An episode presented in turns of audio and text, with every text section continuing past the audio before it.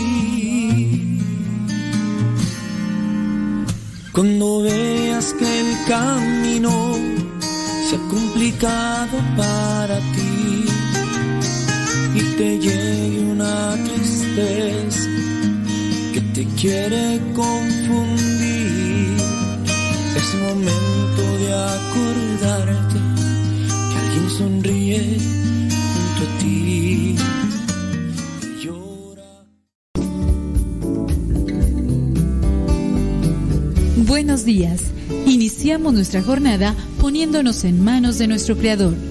Pedimos su gracia para enfrentar como hijos suyos cada reto que la vida nos presente, acompañados de María, la dulce Madre que nos invita a proclamar las grandezas del Señor.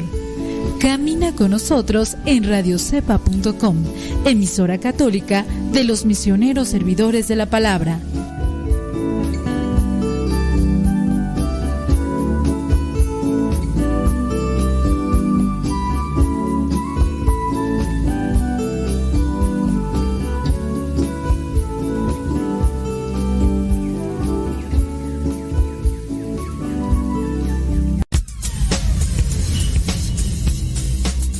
El refrán que a Dios rogando y con el mazo dando. Y el que madruga termina más temprano. Inicia la mañana con una reflexión. Aquí, en tu programa Al que madruga. Con el padre modesto Lule Zavala. Comenzamos.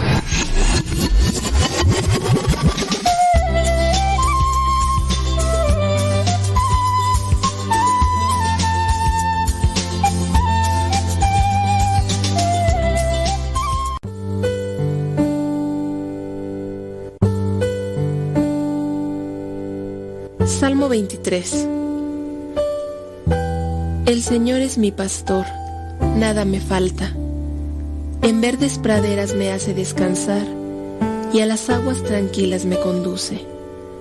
Me da nuevas fuerzas y me lleva por caminos rectos, haciendo honor a su nombre. Aunque pase por el más oscuro de los valles, no temeré peligro alguno, porque tú, Señor, estás conmigo. Tu vara y tu bastón me inspiran confianza.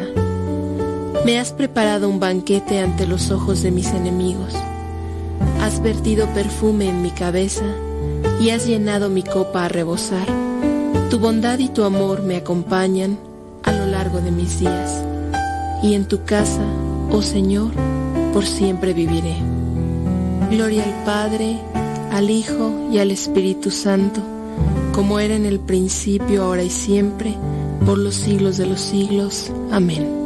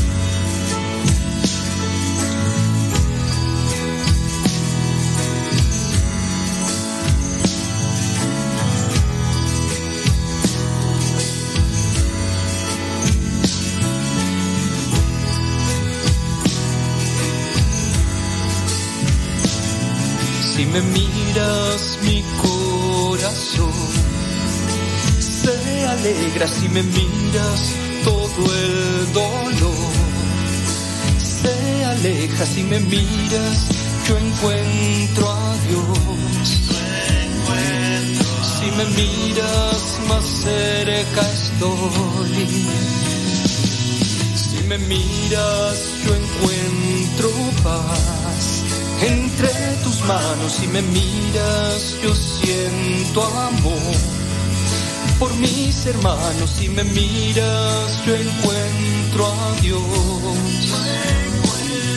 Yo me acerco a tu Hijo, mi Señor. María,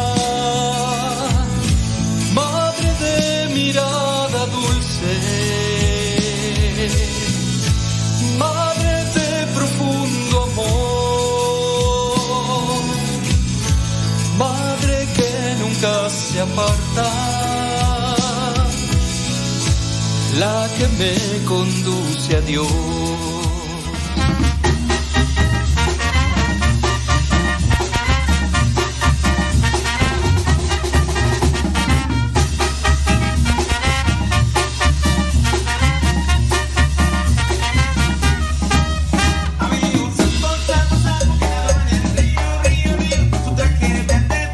A tiempo, con el tiempo, para que lleguen a tiempo. Son las 6 de la mañana con 3 minutos. Hora allá en California. Son las 6 con 3 allá en California, Gringolandia, Estados Unidos. Son las 8 de la mañana con 3 minutos hora del centro de México, cambiando ya prácticamente a 4. 8 con 4. Y allá en Nueva York, la Florida y otras partes también de la Unión Americana son las 9 con 4. Allá en Estados Unidos, diferencia de horario en los diferentes estados de allá de la Unión Americana y también aquí en México en algunas partes horario centro, horario norte y bueno, quién sabe cómo está todo desacomodado. Oye, hoy es día 18 de agosto del 2022. Muchísimas gracias a las personas que ya se conectan con nosotros. Vamos a ponerle enjundia a esto, tratar de poderle motivación y vámonos rápidamente con un, el santoral que se nos presenta para el día de hoy. Tener referencia de cómo portarse, cómo actuar, cómo hablar, cómo pensar. Hay que hacer una evaluación. Si queremos que nos vaya bien en la vida, no hay mejor que portarse cristianamente. Ya no solamente bien, sino cristianamente. La iglesia Hoy 18 de agosto tiene presente a un santo latinoamericano, San Alberto Hurtado. Dicen, dicen que este hombre era tan organizado, tan trabajador, que cuando murió, eh, por ahí buscaron a 10 sacerdotes para que le reemplazaran en sus diferentes actividades y que estos 10 apenas daban abasto a cumplir con todo lo que el sacerdote hacía y organizaba. Ciertamente, pues uno puede realizar cierto tipo de cosas, pero está también en la organización, en la delegación, en el dicen que era muy pero muy trabajador. Bueno, la iglesia tiene presente este santo sacerdote Alberto Hurtado es allá de Chile. La iglesia también tiene presente a los santos Floro, Laura, y compañeros mártires. También la iglesia tiene presente, déjame ver, déjame ver, hay muchos beatos. A Santa Elena. Y ahorita vamos a hablar un poquito de estos santos para que ustedes también tengan una ubicación y digan, ¿qué onda aquí está pasando por aquí? Déjame ver aquí, a ver, iba yo a mirar algo, espérame tantito, espérame tantito que no panda el cúnico. ¿Dónde está? ¿Dónde está? ¿Dónde estás? ¿Dónde estás, Yolanda? ¿Qué pasó? ¿Qué pasó, Yolanda? Iba a ver yo algo. Iba a ver las efemérides. Pero ya se me perdieron, hombre. ¿Cómo puede ser posible? Yo aquí ya las tenía aquí acomodadas y... Ah, se movieron estas cosas. ¿Quién sabe por dónde se fueron las efemérides del día de hoy. Ni modo, al ratito las busco y se las comparto algunas de las cosas. Vámonos rápidamente a decirles algunos. Eh, vámonos con San Alberto Hurtado. San Alberto Hurtado, cada 18 de agosto la Iglesia Católica recuerda a un gran chileno. San Alberto Hurtado, este sacerdote jesuita, buscó imitar a Jesús en medio de las circunstancias sencillas de la vida, en el día a día de una vida ordinaria que Dios tornó extraordinaria. Sí, para llegar a ser santo hay que cambiar del ordinario a lo extraordinario. Hay dos películas. Eh, la segunda me gustó más que la primera. Digo, la primera fue con un muy bajo presupuesto. Pareciera ser que se hizo así como le llamaban en aquellos tiempos cuando el cine mexicano bajó de calidad, que se le llama este home video de repente por ahí pareciera ser que la primera, pues sí, fue con un muy bajo presupuesto. La segunda ya, ¿cuánto cuesta un ojal? Se llama la segunda. La primera es del padre Alberto Hurtado. Y la otra se llama ¿Cuánto cuesta un ojal? Por ahí no sé dónde las puedan buscar. Yo las miré en DVD cuando existían.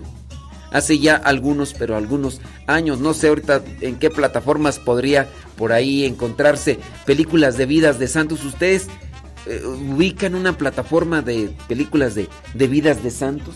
A ver si, si alguien ha visto esa película. ¿Cuánto cuesta ser un ojal? Es la película donde habla sobre la vida. Eh, esa fue eh, realizada ya cuando vendría a ser ya cercana a las fechas de su canonización. Entonces ahí ustedes, si tienen la manera de, de, encontrarla, bueno, pues ahí me dicen. Alberto quiso vivir como Jesús consagrado a los pobres, huérfanos e indefensos y por eso se, se, preocupó por darle a cada uno de ellos una vida digna, un hogar también en los barrios populares allá en Santiago. Allá en Chile, al lado de la clase trabajadora, el santo fue expresión de fortaleza, generosidad y entrega incondicional. Alberto Hurtado Cruchaga nació el 22 de enero del año 1901 en Villa del Mar, Chile, en el seno de una familia católica. Sus padres, Alberto Hurtado y Ana Cruchaga, vivían en el fundo del fundo Los Perales de Tapiue, cerca de la localidad de Casablanca, donde Alberto pasó sus primeros años de vida. Cuando tenía cuatro años falleció su padre, dejándolos a él y a su hermano Miguel a cargo de su madre. Lamentablemente, al carecer de ingresos suficientes para la manutención de sus dos hijos, doña Ana tuvo que vender el y mudarse a Santiago, la capital donde serían acogidos por sus familiares. En el año 1909, Alberto ingresó al colegio San Ignacio, donde destacó como buen compañero, muy entusiasta y alegre contagiando por el buen espíritu que se vivía en su centro educativo y alentado por sus maestros y autoridades, el joven comenzó a sentirse así llamado a la vocación del sacerdocio. Sin embargo, la precaria situación económica en la que se encontraba la familia le impidió, al acabar el colegio, cumplir aquel llamado o aquel sueño de ingresar a la compañía de Jesús, es decir, con los jesuitas. Así que decidió estudiar leyes en la Pontificia Universidad Católica de Chile y ayudar así a su mamá y a su hermano. En la universidad empezó a vivir a un ritmo trepidante. Estudiaba por las mañanas, trabajaba por las tardes y por las noches. En las pocas horas que le quedaba libres, colaboraba en la parroquia Virgen de Andacoyo. En, en esos duros años, pero alegres, Alberto nunca perdió la esperanza de entrar al seminario. De hecho, rezaba mucho para que Dios le concediera esa gracia. Fue hasta el año 1923. Sus oraciones fueron escuchadas y por fin pudo ingresar al seminario de la Compañía de Jesús. Diez años más tarde, en el año 1933, sería ordenado jesuita en Bélgica. Imagínense, 33. 1933 33 años, la vida de Jesús y todo así, viene así como que aplicarse y oh my wow.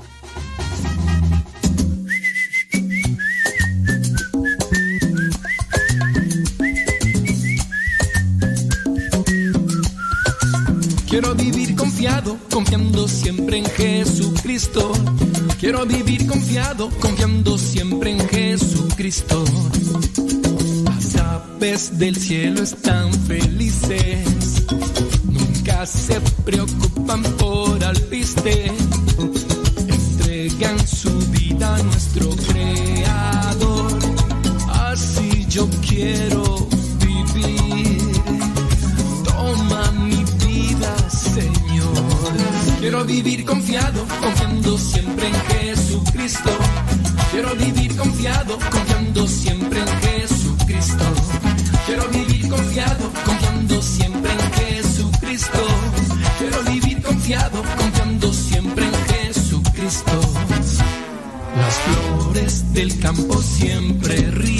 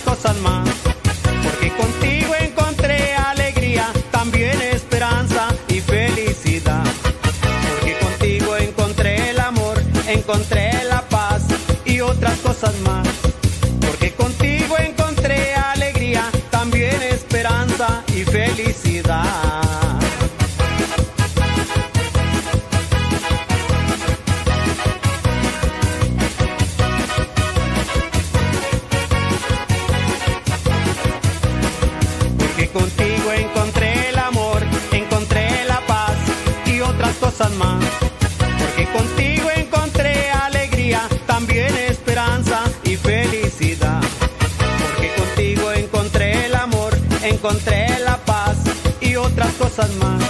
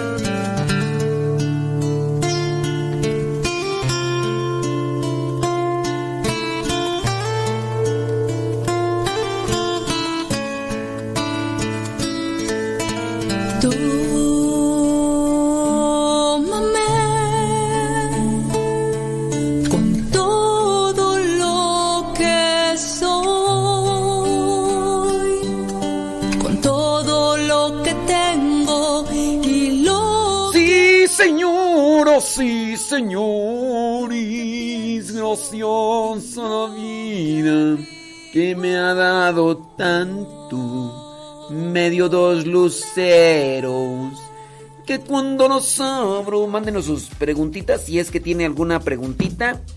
Acá hay saludos.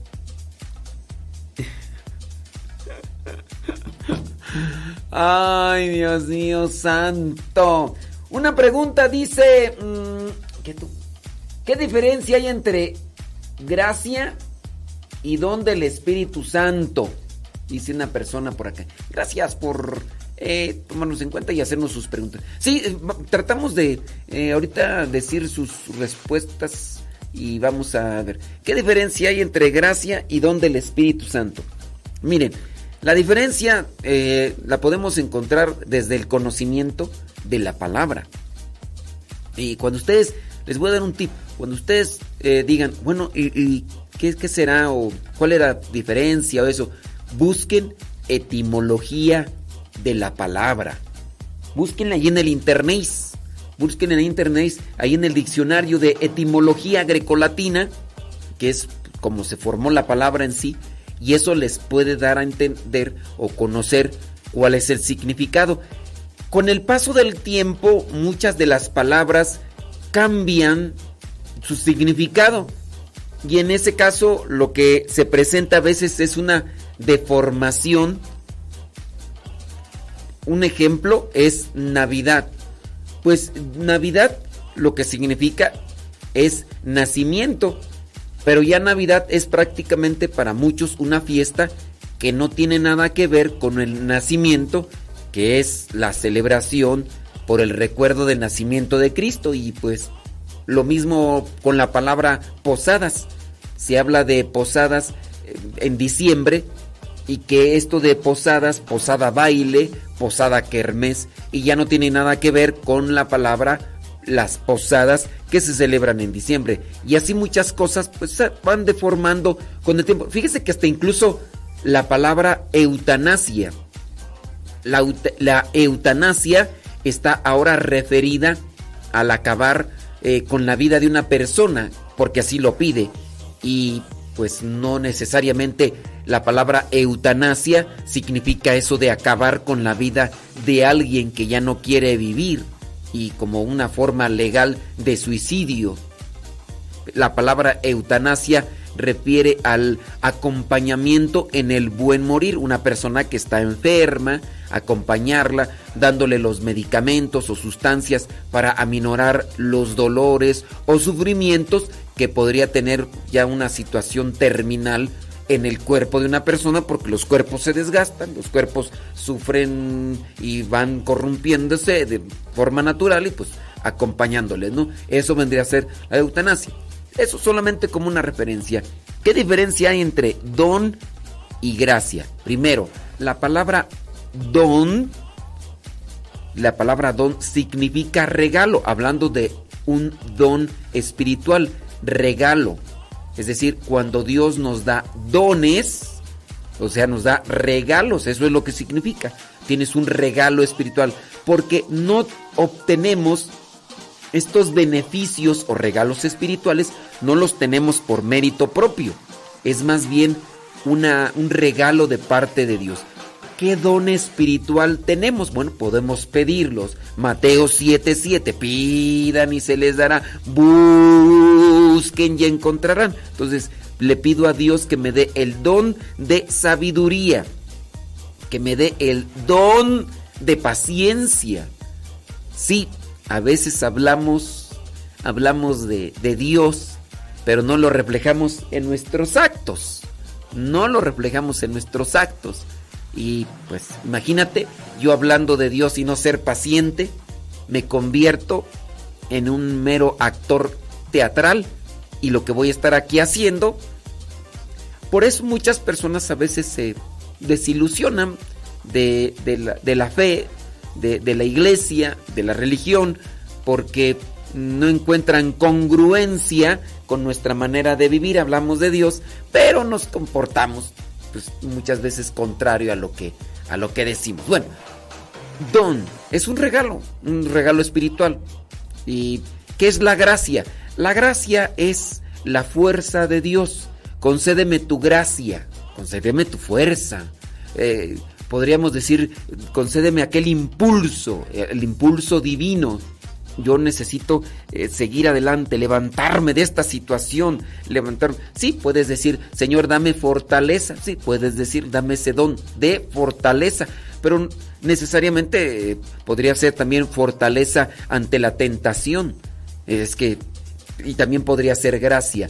Pero la gracia podríamos también entenderla como algo que recibimos nosotros los católicos en los sacramentos. Cuando yo recibo el sacramento de la comunión, cuando recibo la Eucaristía, recibo a Dios mismo.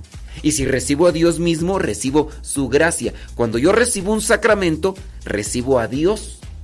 y en el sacramento entonces estoy recibiendo gracia, aunque no necesariamente la esté pidiendo decir, dame fortaleza, Señor. Pues cuando yo recibo un sacramento, yo recibo la gracia. Cuando yo recibo el sacramento de la de la unción, de la confesión, yo recibo la gracia. Recibir la comunión todos los días, si participas de misa o cada domingo, recibes gracia. Aunque no la pidas, la estás recibiendo. Y así eh, puede ser en el caso de los que se casan. ¿Qué, ¿Qué sucede ahí? Que reciben fuerza de Dios, aunque no la pidan, la reciben en el sacramento. El estar siempre en la búsqueda de otros sacramentos que se pueden recibir más veces, como la comunión o el sacramento de la confesión, ahí entonces también están recibiendo gracia. ¿Quedó explicado, criatura del Señor? No, no quedó explicado. A ver, digan ahí si quedó no explicado, porque pues este a veces uno no sabe, ¿verdad? Bueno, ahí para la persona que preguntó, déjame ver si por ahí ponen más cosas. Bueno, ponen saludos, ahí alguien está cantando, está ahí eh, diciéndole que gracias a Dios por un día más. Este, que saludos para Fli Fli, Flu Flu Flu, Fla Fla Fla, y que no sé cuánto, y aquí ya más, bueno, este pues hay muchos, pero muchos saludos, pero preguntas ya no veo. Este, bueno, no sé si le respondí a la persona, si no le respondí, pues ahí me avisa y si luego me quedó claro, porque acá están puros saludos y demás.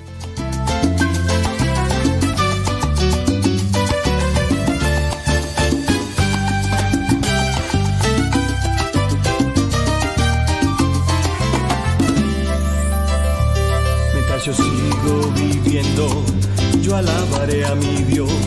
Mientras yo sigo cantando, alabaré a mi Dios. Mientras yo sigo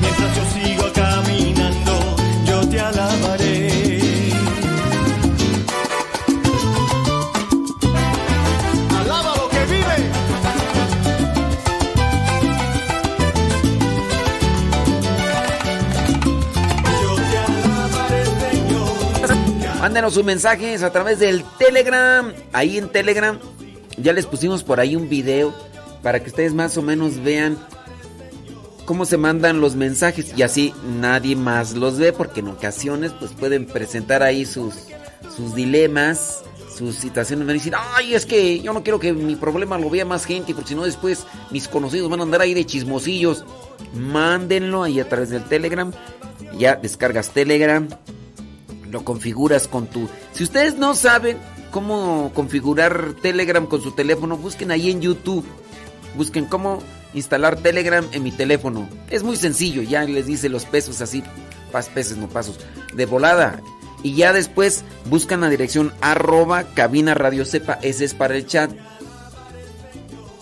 El canal tiene canales arroba modesto lule, ustedes ahí pueden encontrar audios, imágenes, y un montón de cosas, criaturas. En Telegram, arroba cabina radio sepa, nos pueden mandar eh, fotos eh, de donde se encuentran, nos pueden mandar mensajes en audio, nos pueden mandar este pequeños videos ahí, decir aquí mire, sí, aquí ando trabajando bien duro y tupido y lo demás y bla bla bla bla y todo lo más. Venga, me estoy buscando más preguntas a ver si hay preguntas a a responder, pero pues no, no veo. Si hay alguien por ahí que puso este preguntas, pues no las no, las miré, así que sorry con excuse me, sorry con excuse me, es que sí. Está bien que se pongan ahí a platicar ahí en el chat, digo, pues para eso es, pues sí. Ey, ey. Déjame ver, bli bli bli bli bli bli.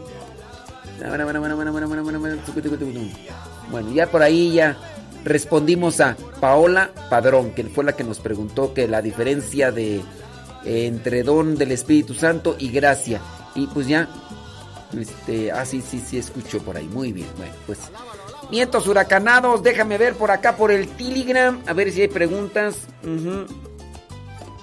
eh, bli, bli, bli, bli, bli, bli, eh, eh, se fue una. ¡Oh! Órale, Santo Dios Todopoderoso. Ay, no. Ya no voy a no, ya, ya no voy a responderle.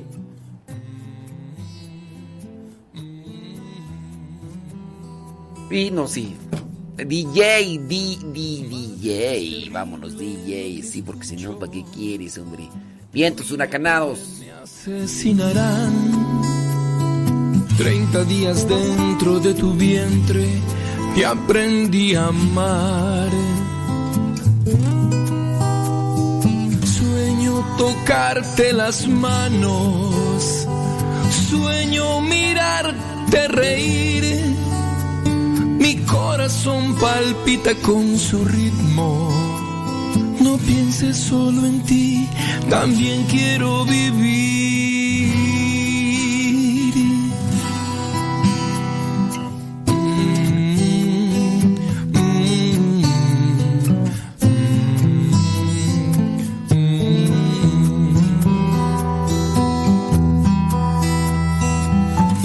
Soy sangre de tu sangre soy tan indefenso de cristal. Tengo tu mirada, tu sonrisa, déjame nacer. Quiero jugar en tus brazos, quiero luchar junto a ti. Corazón entero te lo entrego no pienses solo en ti, también quiero vivir.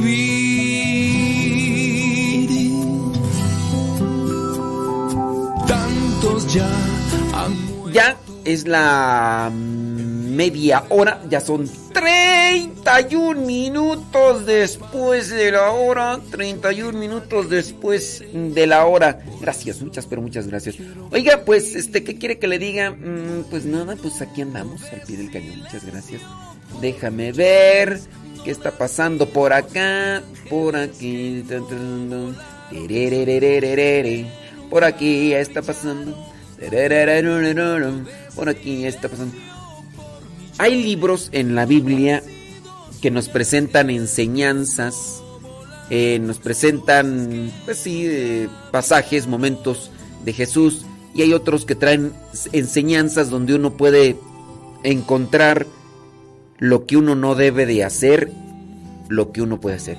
Hay libros con sabiduría, por, el, por ejemplo, el libro del Eclesiastés. El libro del Eclesiastés que es también conocido como el libro del predicador. Déjeme leerle un poquito porque ahorita voy a... Hay otro libro que se llama el eclesiástico, pero está uno que se llama el eclesiastés, nomás déjeme lo encuentro porque ya aquí se me perdió, pero ahorita lo agarro. Bueno, este libro, conocido así como el eclesiastés o el predicador, tiene frases y eso ayuda mucho porque dentro de lo que vendría a ser como la sabiduría, pues eclesiastés o predicador o coelet, también así como se le conoce en hebreo. Son es hebreo o griego. Ay, no me acuerdo. Parece griego. Coelet, sí, pero son nombres con que se designa este libro, Eclesiastés, Coelet o el predicador. El primero es de origen griego, ah, ya, y es utilizado también en latín, Eclesiastés. El segundo es de origen hebreo, Coelet. Eclesiastés es en griego, Coelet es en hebreo. Sustancialmente, van a decir ustedes, pues ¿qué no sabes? Pues es que yo estudié eh, teología hace un montón de años, ya se me olvidó, pues ¿qué quieren? Tengo memoria de teflón. Estudié del año 2005 al 2008. o sea, échale, yo creo que muchos de ustedes ya, bueno, algunos todavía ni nacían desde, desde el, en el 2005 al 2008 estudié la teología, pues ya, ya se me olvidó. Y bueno, sigo con esto. Sustancialmente significan lo mismo. Eclesiastés o Coelet o el predicador. El que convoca, el que predica o habla a la asamblea. Más que un nombre propio, Eclesiastés o Coelet se refiere a una función realizada en la comunidad de predicar o el predicador. Quien escribió el libro fue sin duda un sabio judío y aunque el libro mismo lo atribuye a Salomón, parece proceder de mucho tiempo después de Salomón. El autor reflexiona sobre la imprescindible cuestión sobre el sentido de la existencia. Su reflexión parte de las realidades de la vida. Encuentra que hay mucha variedad en las cosas y en ocasiones contradicciones respecto a la enseñanza tradicional. Al bueno le irá siempre bien y al malo, pues cosecha lo que siembra. En sus reflexiones se expresa ironía ante las realidades de los hombres, suele absolutizar la riqueza, el trabajo, el conocimiento, la maldad y aún la sabiduría misma. Por otra parte, manifiesta cierta insatisfacción ante las respuestas comunes acerca de las contradicciones de la vida. Entonces, el libro del Eclesiastés o el libro del Predicador, el libro del Colec, es un libro de sabiduría. Y ahí te van algunas frases que puedes encontrar en este libro del predicador o del eclesiastés por si te interesan. Y aunque no estamos en el segmento las frases del Facebook, ahorita estamos en las frases del eclesiastés o el predicador o el coele. Dice este versículo 15 del capítulo 1 del eclesiastés, lo torcido no se puede enderezar y lo incompleto no puede contarse. Pues no se puede. Eh, capítulo 2, versículo 14. El sabio tiene sus ojos en su cabeza, mas el necio anda en tinieblas. El sabio tiene sus ojos. Déjame ver aquí. Vamos a ver esta. Es que también las traducciones a veces son una referencia que nos pueden ayudar más. 2.14 dice, el sabio, mira, fíjate, me gusta más esta traducción de esta de acá, esta Biblia, porque dice, el sabio usa bien los ojos. O sea, para ver. Pero el necio anda a oscuras. Sin embargo, me di cuenta de que a todos les espera lo mismo. Válgame Dios. Pero bueno, ahí le dejamos ahí. El sabio usa bien los ojos, pero el necio anda a oscuras. Eclesiastés, Eclesiastés capítulo 2 versículo 26 dice, de hecho, Dios da sabiduría, conocimiento y alegría a quien Él mira con buenos ojos, pero el que peca le deja la carga de prosperar y amontonar tesoros para luego dárselos a quien Él mira con buenos ojos. Bueno, pues al que entendió, entendió. Eclesiastés 3:11. Él en el momento preciso todo lo hizo hermoso. Puso además en la mente humana la idea de lo infinito, aun cuando el hombre no alcanza a comprender en toda su amplitud lo que Dios ha hecho y lo que hará. Eclesiastés capítulo 3 versículo 17. Por lo tanto, digo que Dios juzgará al hombre honrado y al malvado, porque hay un momento para todo lo que ocurre y para todo lo que hace. Eclesiastés 4, 9. Más valen dos que uno, pues mayor provecho obtienen de su trabajo. Y si uno de ellos cae, el otro lo levanta. Pero hay del que cae estando solo pues no habrá quien lo levante. Así que pues hay que andar acompañaditos con amistades y todo, porque nomás no. Eclesiastés 4:13. Por otra parte, más vale el joven pobre, pero sabio, que el rey viejo, pero necio, porque este ya no admite consejos. Más vale joven, pobre, pero sabio, que rey viejo, pero necio.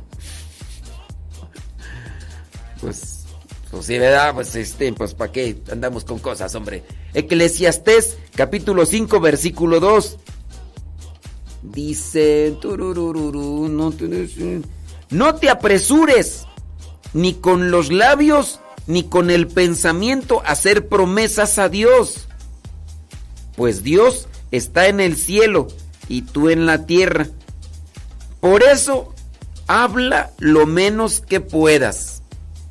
Entonces, no te apresures ni con los labios ni con el pensamiento a hacer promesas a Dios. Pues calmantes montes, alicantes pintus, pájaros cantores. Eclesiastés 5:4. Cuando hagas una promesa a Dios, no tardes en cumplirla porque a él no le agradan los necios. Entonces, prometes y prometes, prometes y prometes, y nada, y nada. Dice Eclesiastes 5:12. ¿Dónde está tú? ¿Dónde está? El que trabaja, coma poco o mucho, siempre duerme a gusto. Al rico, en cambio, sus riquezas no le dejan dormir. ¿Cómo la ves? ¿Cómo te quedó el ojo?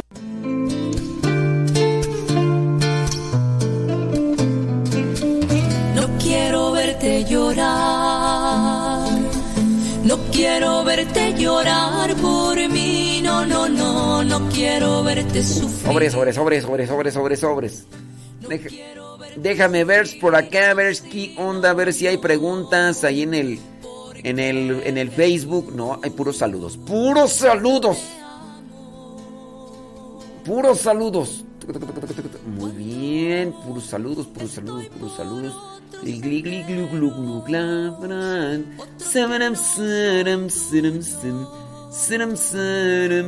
Ahorita pasamos los saludos, ¿eh? Porque hay muchos saludos.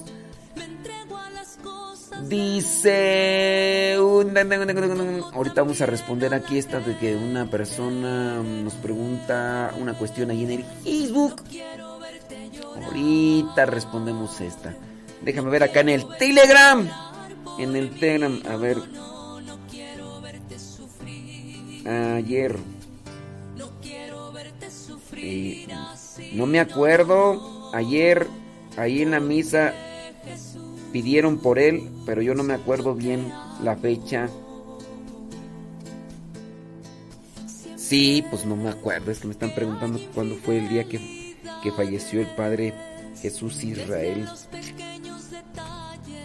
Tendría que buscarlo por ahí, habla. Sí, hombre. Aniversario. Dicen que ¿Qué soy? Dicen. ¿Será? No me acuerdo tú. Es que yo soy malo para las memorias. Ni modo, no me acuerdo. Estoy mirando acá los. Dice, buenos días. Dice que tú. Nada más tengo. Eh, ok, muy bien. Muy bien, ahorita acá checamos. Claro. Dice saludos.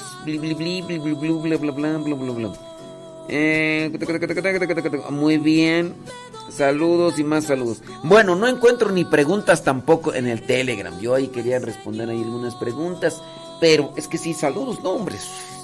Esos sobran y ahorita podríamos agarrarnos unas 10 horas de puro salud y te aseguro que no acabamos, hombre. Pero mandamos saludar a todos, a todos los que nos escuchan y a los que no también. Ahorita vamos a responder aquí a Irene Martínez que dejó su pregunta en el Facebook y, ya. Ya, en el Telegram, pues pues no, no, no. No, no, no veo, no veo. Dice, saludos para usted, muchas gracias. Muchas gracias para los que nos mandan saludos. Ahí les mandamos también un saludo a everybody in your. Oye, iba yo a hablar del padre Alberto Hurtado y ya se nos fue el tiempo y ya ni hablé de del hombre. Sí. Tú sí sabes, Miss González. Dice que no tienen preguntas que porque pues ya lo que los que nos escuchan son pura gente sabia.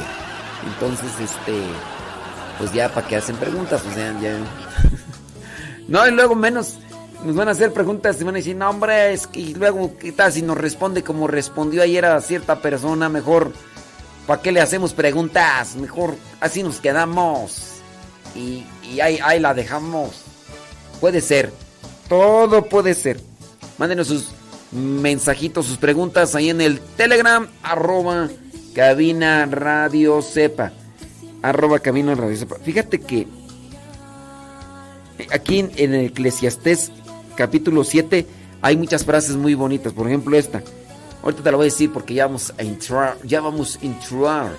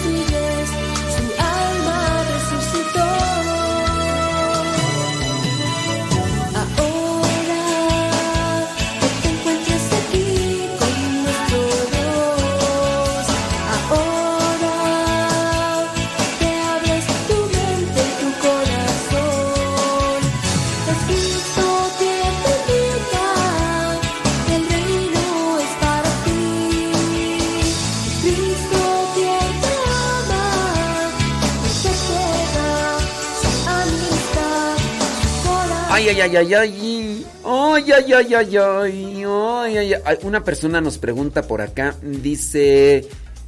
eh, ¿Una persona puede recibir la unción de los enfermos y también confesarse al mismo tiempo? Bueno, déjeme decirle que si no se confiesa, el sacramento de la unción de los enfermos no está completo. Tiene que confesarse y después la unción. Si no, no hay sacramento de unción. El sacramento de la unción va acompañado de la confesión. No, la unción no es nada más eh, poner eh, el, el aceite. La unción tiene que ir la confesión primero. Así que, sorry.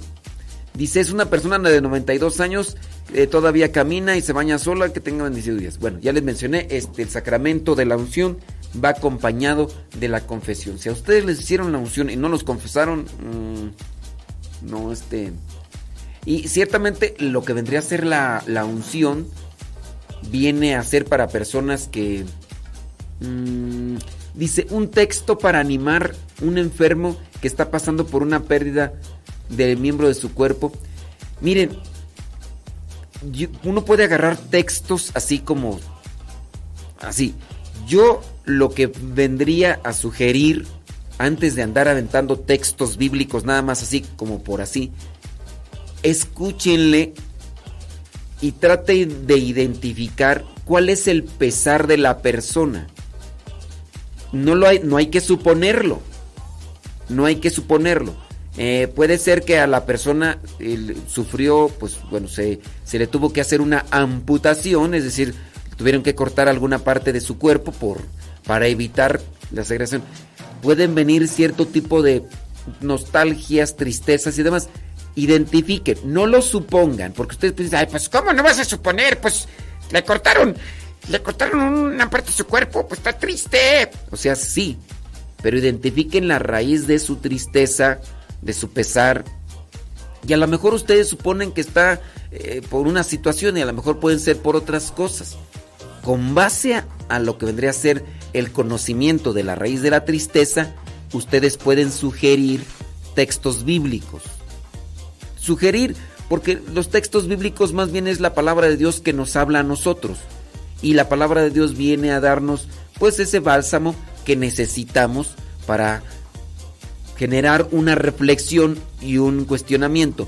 La palabra de Dios nos tiene que llevar más que a suavizarnos, nos tiene que llevar también a cuestionar, nos, sí, nos da esperanza con base a la promesa de Dios en cada uno de nosotros, pero también nosotros debemos reflexionar sobre ello. Yo de los textos bíblicos que, que tengo presentes como algo parte de mi vida son aquellos que que me han hecho cuestionar y ver más allá de una situación. Mira, por ejemplo, estábamos hablando del libro del Eclesiastés. Eclesiastés capítulo capítulo 7 versículo 1. Dice, "Vale más la buena fama que el buen perfume." Vale más la buena fama que el buen perfume. El perfume es algo que te pones y que está por un rato y se va. La buena fama es el testimonio de vida, que aunque ya no estés, por lo bueno que hiciste, la gente te recuerda. El perfume está un tiempo y se va, no dura mucho tiempo. Está la persona, se le recuerda, ya no está, ni quien se acuerde de ella. Entonces, más vale la buena fama que el buen perfume.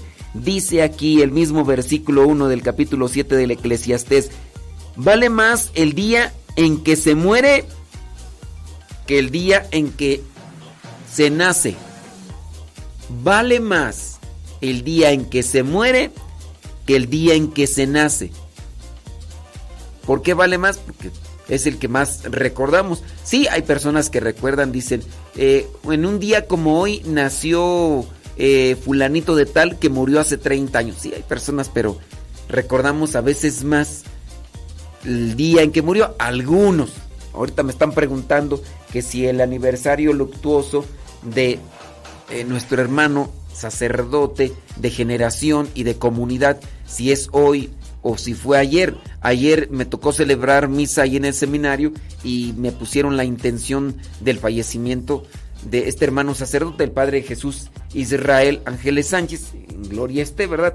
Pero no, pues no, no me acuerdo, o sea, y hay personas pues que sí, pero yo porque tengo memoria de teflón a mí, y luego después del virus, pues ya se me chorrean los frenos, ya no me acuerdo, criatura, ya no me acuerdo.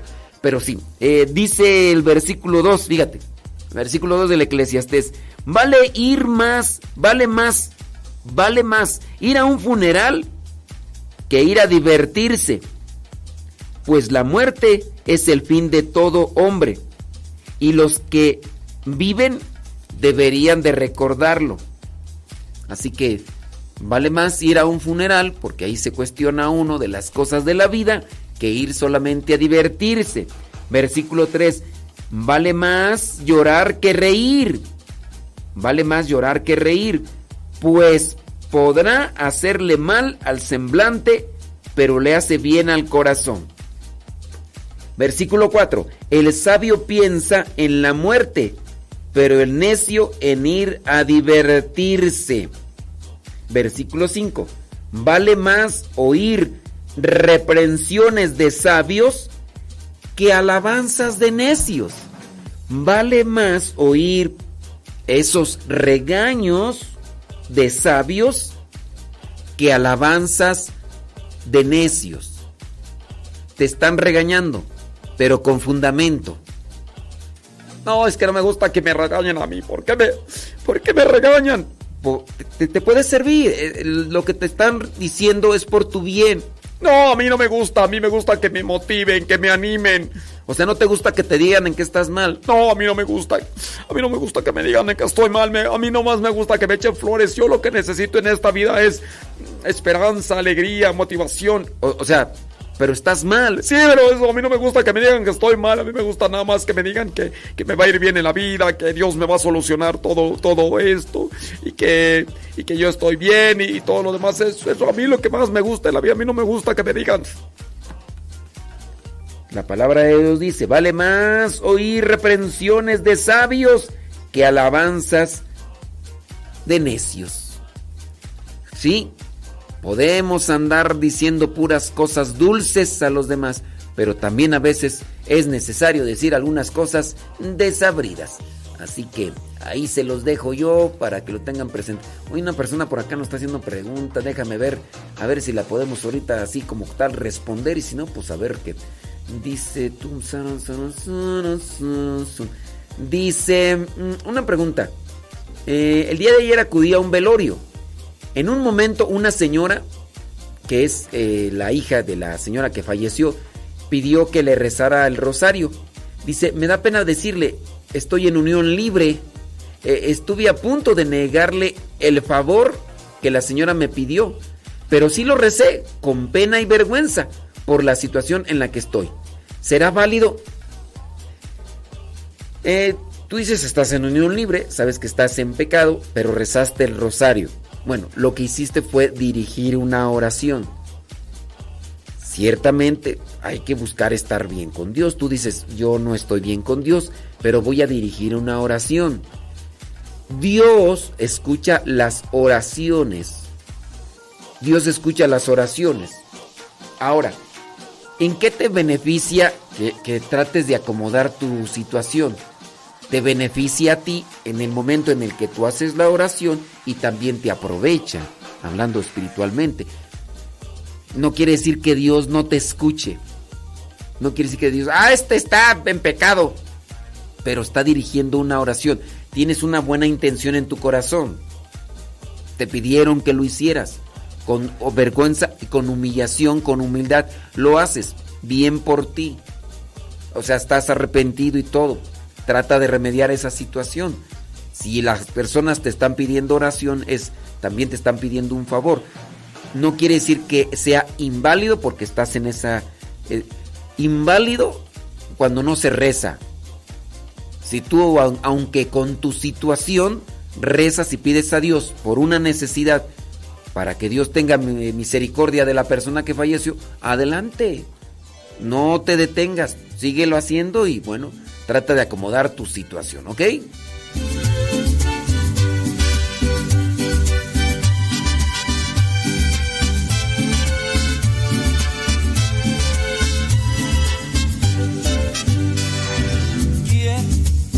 tú toques mi corazón. Revísteme de tu gracia, Señor Jesús. Quiero ser cargado por ti, Señor, y me lleves al camino de la salvación, porque si tu amor no sé vivir,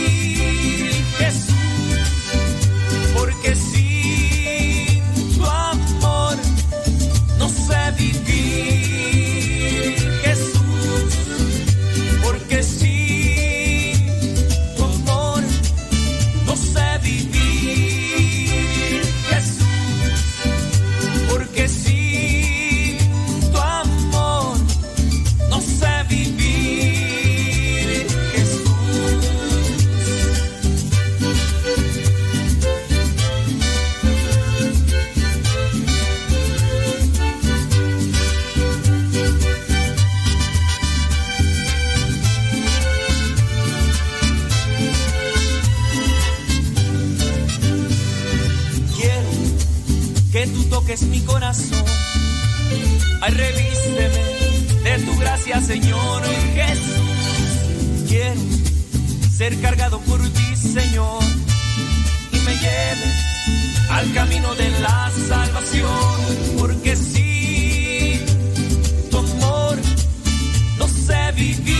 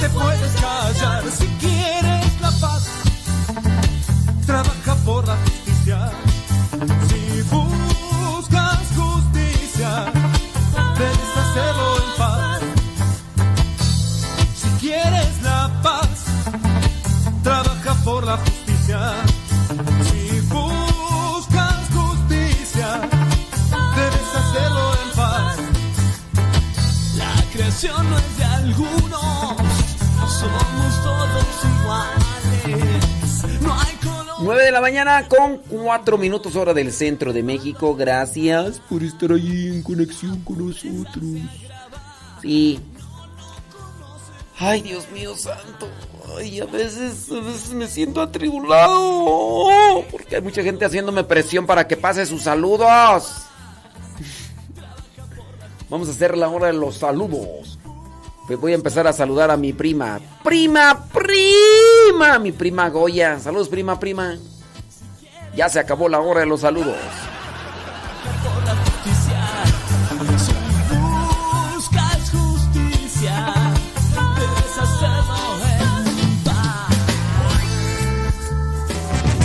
Prima, prima. Dijo Andrés, su hermano Héctor García y su banda, los apostolines del norte, desde Phoenix, Arizona. presente un solo al padre Modesto Lule, al padre Eduard Gilbert, a mi padrecito Cueto.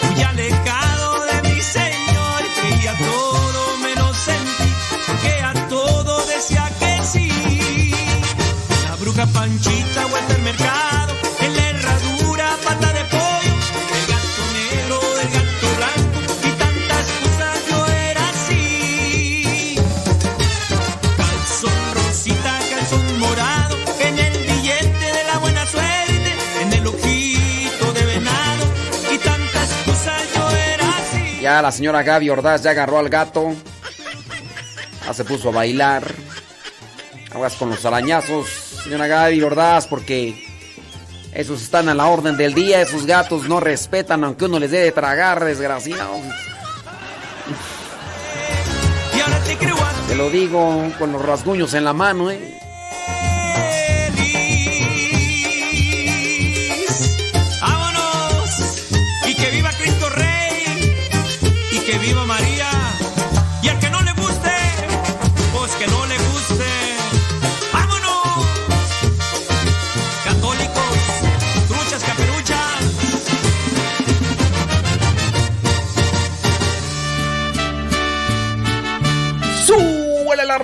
Son las 9 con 8.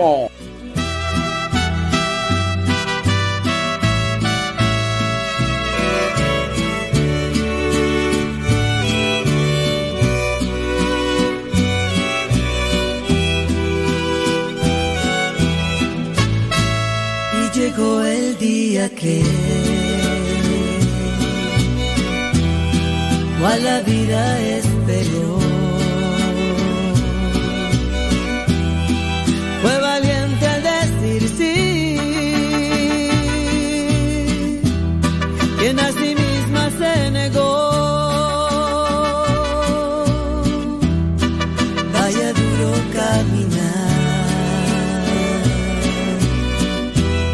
a quien fue madre de la fe, a quien la espada atravesó.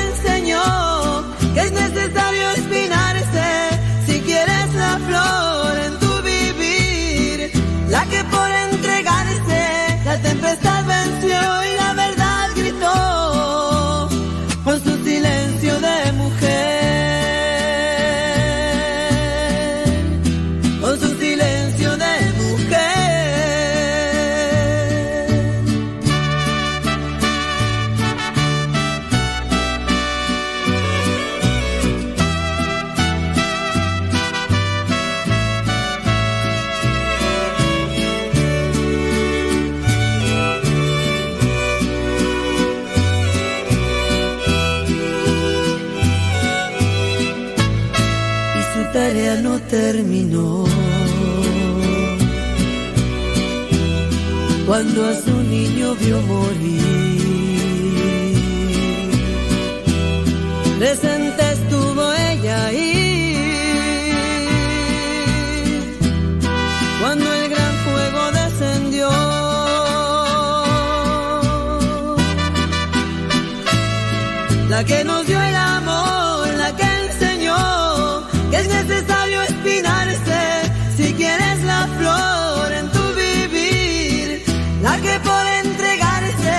Tempestad venció y la verdad gritó con su silencio de mujer. Con su silencio de mujer. Con su silencio de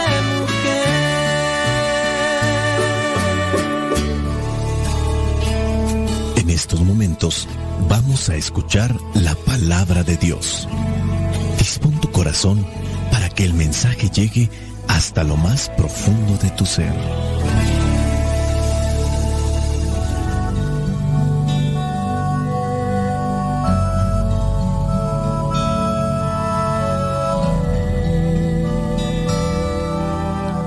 El Evangelio que la iglesia nos presenta para el día de hoy corresponde a Mateo, capítulo 22, versículos del 1 al 14. Dice así, Jesús comenzó a hablarles otra vez por medio de parábolas. Les dijo, Sucede con el reino de los cielos como con un rey que hizo un banquete para la boda de su hijo. Mandó a sus criados que fueran a llamar a los invitados, pero estos no quisieron asistir. Volvió a mandar a otros criados, encargándoles, digan a los invitados que ya tengo preparada la comida. Mandé matar mis reses y animales engordados y todo está listo. Que vengan al banquete. Pero los invitados no hicieron caso. Uno de ellos se fue a sus terrenos, otro fue a sus negocios.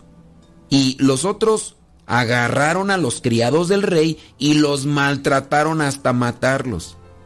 Entonces el rey se enojó mucho y ordenó a sus soldados que mataran a aquellos asesinos y quemaran su pueblo. Luego dijo a sus criados, el banquete está listo, pero aquellos invitados no merecían venir. Vayan pues ustedes a las calles principales e inviten al banquete a todos los que encuentren. Los criados salieron a las calles y reunieron a todos los que encontraron, malos y buenos. Y así la sala se llenó de gente. Cuando el rey entró a ver a los invitados, se fijó en un hombre que no iba vestido con traje de boda. Le dijo, Amigo, ¿cómo has entrado aquí si no traes traje de boda? Pero el otro se quedó callado. Entonces el rey dijo a los que atendían las mesas, Átenlo de pies y manos y échenlo a la oscuridad de afuera. Entonces vendrá el llanto y la desesperación, porque muchos son llamados, pero pocos escogidos. Palabra de Dios. Te alabamos, Señor.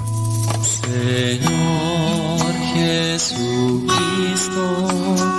nuestro divino Salvador, gracias te damos por tu infinito amor. Te escuchamos en la palabra, te recibimos y adoramos en la Eucaristía, te servimos en los hermanos.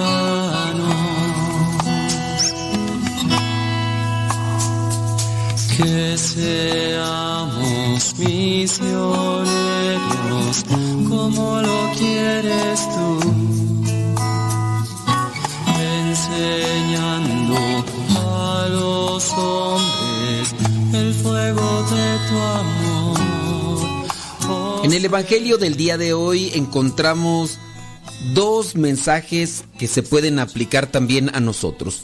Primero hay que darnos cuenta que el sentido bíblico apunta hacia una reflexión teológica para los judíos. Retomemos. Mateo está escribiendo para los judíos que se convirtieron al cristianismo. Y estos judíos convertidos al cristianismo, pertenecientes al pueblo de Dios, creyeron en Cristo. Pero hay otro grupo que no. E incluso pues ahí están los fariseos, los maestros de la ley, los ancianos, los encargados del templo. Estos incluso arremetieron contra el Mesías, incluso también contra Juan el Bautista, que era quien lo criticaban.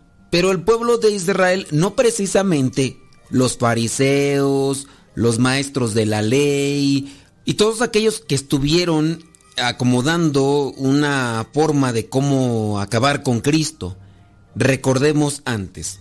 Rechazaron a los patriarcas, rechazaron a Moisés, rechazaron también a los jueces. Acuérdense, échenle una vueltecita al libro de los jueces. Entre ellos podemos encontrar a Gedeón, uno de los jueces rechazados. No le hacían caso. Después de los jueces vienen los profetas. ¿Qué pasa con los profetas? Les hacían ver que si seguían por el camino de la idolatría, les iba a ir mal con los pueblos enemigos, porque se iba a debilitar el pueblo y los pueblos enemigos al atacarlos iban a vencerlos rápidamente. Estos obviamente rechazaban todo lo que los profetas de Dios decían. En la parábola del día de hoy encontramos la boda, el banquete de las bodas. ¿Y qué sucede aquí? Pues sucede con el reino de los cielos como un rey hizo un banquete para la boda de su hijo. Mandó este rey a sus criados. Ahí pongamos a los patriarcas, a los jueces, a los profetas. Estos vendrían a ser los criados. Este rey ya tenía designado quiénes eran sus invitados. Sus invitados, el pueblo de Dios. Dice el versículo 3, mandó a sus criados que fueran a llamar a los invitados, es decir, al pueblo elegido. Pero estos no quisieron asistir, rebeldes. Volvió a mandar a otros, que mandó a los patriarcas, no quisieron.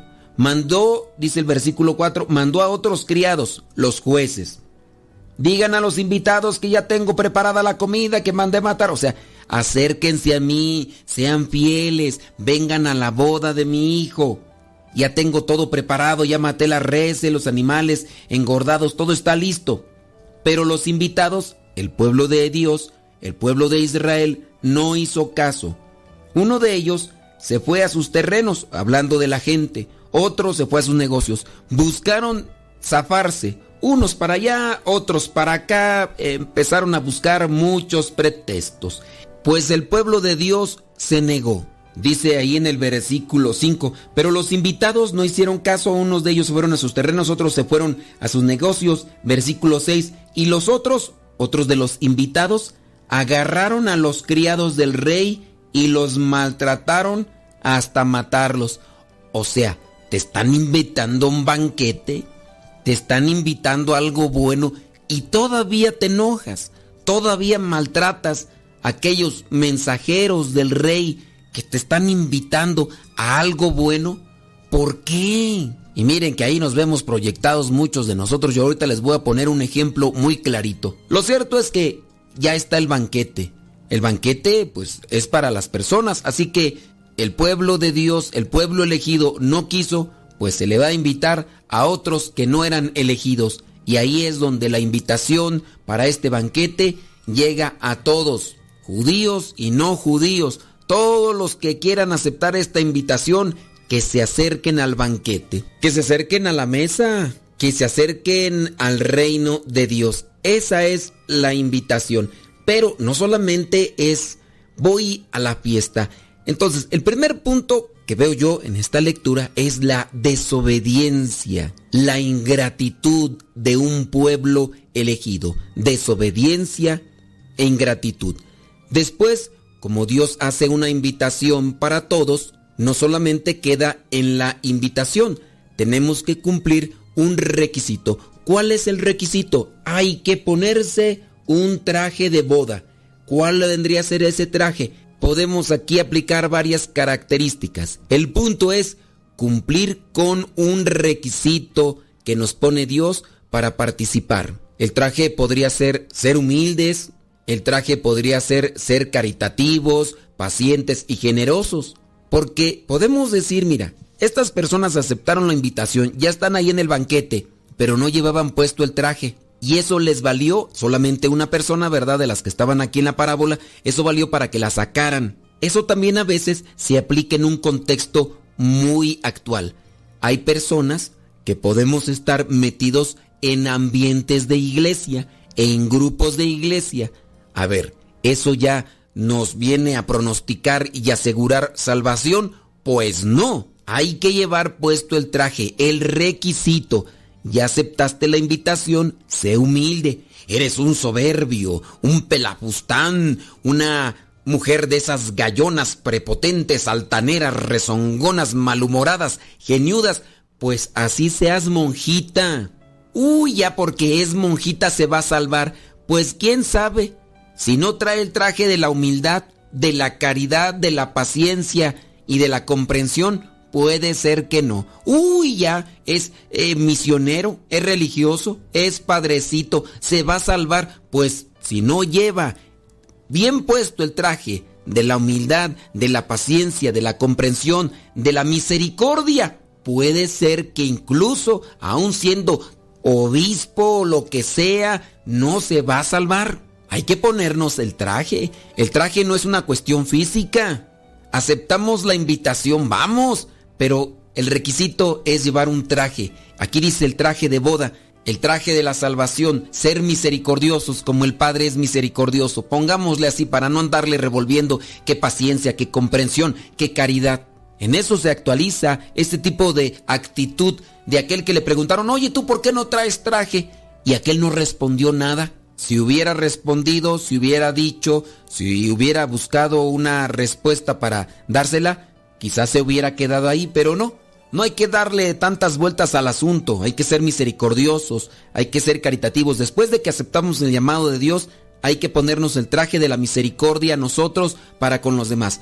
Porque por ahí de repente hay muchas personas muy rezanderas de la coronilla de la misericordia, algunas monjitas y a veces algunos sacerdotes, pero bien tiranos. Conozco por ahí a un sacerdote muy devoto de la divina misericordia, pero ha hecho que un montón de personas a su lado estén siempre en crisis y pasándola muy mal porque ya como es muy rezandero de la divina misericordia, se cree juez de todos. Ya se piensa el sacristán de la Santísima Trinidad y le hace pasar las de Caín a muchas personas. Y así también puede haber algunas monjitas o también algunos religiosos. Por eso, pongámonos las pilas y tratemos de aplicarnos. Miren, el contexto este donde se le envía a los que son invitados el mensaje para que se acerquen al banquete. Todavía estos que se enojan porque vienen a invitarlos al banquete, esa actitud muchas veces se parece a la nuestra, porque Dios nos está invitando a algo bueno. Y ahí es donde se puede poner el contexto de cuando viene una persona y nos dice, oye, Dios quiere que te portes bien, que vayas, ándale, y uno todavía se enoja, uno maltrata a los enviados de Dios. Y el enviado de Dios puede ser un familiar, un conocido. ¿Por qué tomar esa actitud prepotente de vanagloria? Si Dios te está invitando a la oración, si Dios te está invitando al templo, a la misa, a hacer adoración, ¿por qué te tienes que enojar? ¿Por qué tienes que maltratar a tu esposa cuando te, te hace la invitación a la Santa Misa? ¿O por qué tienes que maltratar a tu hija? No sea que nos vaya a pasar como consecuencia lo que le pasó a estos. Y si no nos ponemos el traje de la misericordia, puede ser que seamos expulsados del banquete aunque ya nosotros hayamos aceptado la invitación. Que el Espíritu Santo nos ilumine y nos dé nuestras sacudidas para despertarnos de nuestra somnolencia espiritual. Tengo sed de ti, Señor. Mi alma está vacía, tan seca. Lléname con tu agua viva manantial inmenso de paz. Lléname con tu agua viva, río inagotable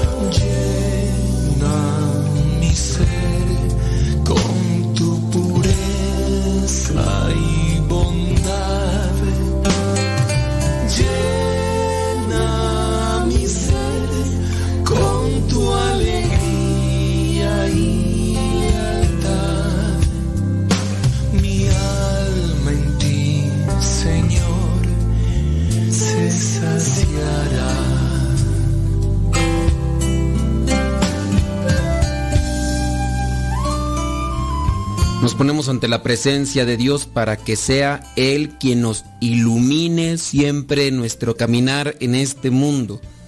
Pedimos también por el eterno descanso de aquellos conocidos, amigos, familiares que se nos han adelantado, para que el Señor, en su infinita misericordia, los reciba en su santo reino. Amado Dios, mi fiel amigo y mi constante compañía, en esta mañana te doy gracias por concederme la oportunidad de vivir un día más bajo tus cuidados, bajo tu luz y tu bendición. No podría empezar esta jornada de otra manera que no sea agradeciendo por todas las cosas maravillosas que tú haces por mí. Gracias Señor por mi vida y por la vida de mis seres queridos, porque gozamos de buena salud por el hogar que nos concediste, por los alimentos que nos brindas y gracias también por todas las veces que tú obras de manera anónima para mantener nuestra paz y nuestra concordia. En esta mañana quiero entregarme a ti confiadamente y poner en tus manos todas mis metas, mis obligaciones y mis compromisos. Por favor, ilumina mi senda y ayúdame a tomar buenas decisiones Permite que cada una de mis acciones sea desde el amor y ayúdame a avanzar por la vida en bienestar y realización, compartiendo una sonrisa sincera en mi rostro y compartiendo a cada instante lo mejor de mí. En esta oración te pido también por aquellos que requieren de tu amparo, por las familias necesitadas, por quienes enfrentan la injusticia, por los enfermos y por todo aquel que en este día precise de tu mano milagrosa en su vida, por aquellas personas que han perdido a familiares y que se encuentran con un dolor muy profundo, para que les concedas esperanza y fortaleza. Te suplico que tu hermosa luz inunde al mundo, que todos encuentren respuesta a sus clamores, que la esperanza florezca en los corazones y que tengamos la disposición para aceptar que tus planes son perfectos y que todos tus caminos siempre serán de bendición. Amado Dios, en tus manos pongo este nuevo día que empieza. Te pido, lleno de fe y esperanza, que en este día seas luz para mi vida, para mi hogar y para mi familia, que nos acompañes a cada instante y que de tu mano nos permitas vivir una jornada conforme a tu voluntad. Espíritu Santo, fuente de luz, ilumínanos. Espíritu Santo, fuente de luz, llénanos de tu amor. La bendición de Dios Todopoderoso, Padre, Hijo y Espíritu Santo, descienda sobre cada uno de ustedes y les acompañe siempre. Soy el Padre Modesto Lule de los misioneros servidores de la palabra. Vayamos a vivir el Evangelio. Lámpara es tu palabra para mis pasos, luz en mi sendero. Lámpara es tu palabra para mis pasos, luz mi sendero. Luz, tu palabra es la luz.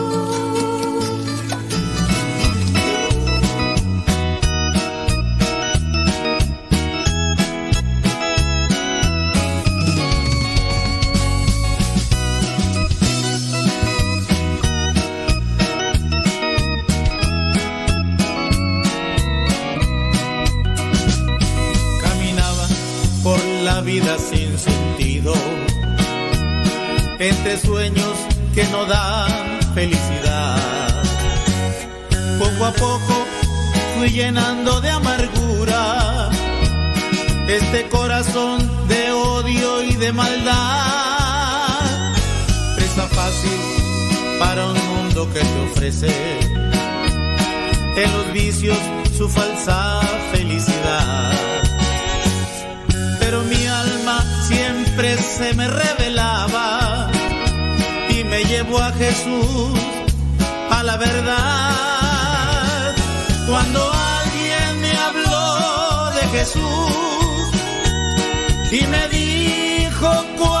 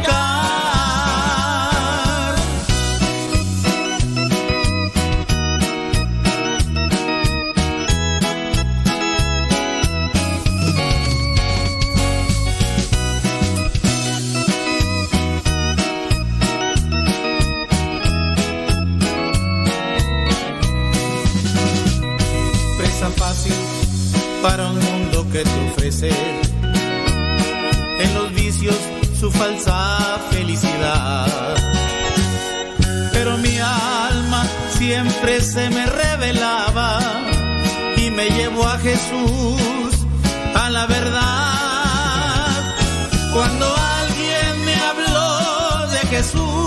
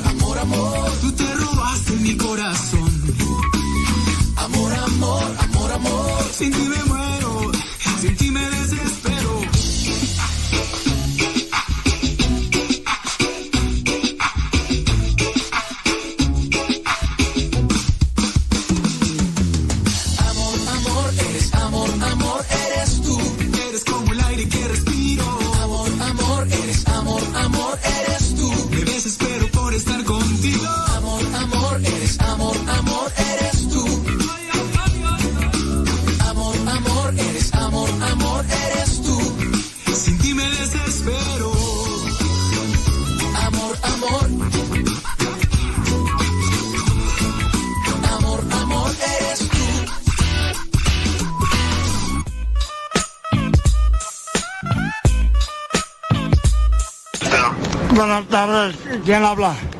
Bueno. Bueno. Buenas tardes, ¿de, de parte de quién eres? Me presento, señor. Mi nombre es Rodrigo Ruiz. Me comunico con ¿Y, usted. y, y, y tú de quién eres? Hablo por parte de la compañía de Telcel, señor. Me comunico con usted porque su línea fue seleccionada para obtener un paquete de regalo. ¿Cuál, cuál, cuál línea? A la línea a la cual me comunico, señor. Ah, no, mira, fíjate, ahorita no, o qué, qué me andas ofreciendo, ya, ya no sé ni de dónde me hablan del banco, no eres, no eres ratero, ¿verdad? Porque me traen bien hartos los rateros. No, señor, hablo por parte de la compañía de Telcel. ¿El motivo de mi llamada? Le comento el motivo de mi llamada para invitarlo a que forme parte de la compañía. Y no, mira, yo, no, ah, yo no, a mí, a mí no me andes invitando, ¿verdad? Porque ahorita no tengo chance y este fin de semana ya lo tengo pi- ocupado. Fíjate, acá vienen unos parientes del norte y vamos a hacer una, una borrachera y por si gustas en el rancho de mi compadre Isidro, de mi compadre Isidro en las jilguerillas. Ah, entiendo, señor. Sin embargo, también es para que usted genere un gran ahorro en su línea celular. De igual Ahorro, ahorro, mira, nunca ahorro nada desde morrillo y nunca me ha gustado ahorrar. Fíjate que, ¿para qué ahorra uno, da? ¿Para qué? El dinero no sirve de nada guardado. ¿Para qué ahorra uno? Mejor ir a, compramos cosas, cervezas y triques y botines y sacos perrones para andar en caballo como don Antonio Aguilar. Ah, entiendo, señor. Sin embargo, esta es la oportunidad perfecta para que genere su primer ahorro. Usted me comenta. Eh, mira, bueno, sí, sí me, sí, sí me gusta eh, eh, ahorrar y así porque puedo comprarme, ahorita que traigo una yegua ya bien jodida, bien viejita, pero quiero comprarme un caballo al azar, dime cómo le hago para guardar dinero. Que usted genere ese ahorro y ¿Usted vende, usted vende caballos o por qué precisamente, a ver, ¿dónde te veo pues para tratar el caballo? Porque tengo muchas ganas de comprarlo.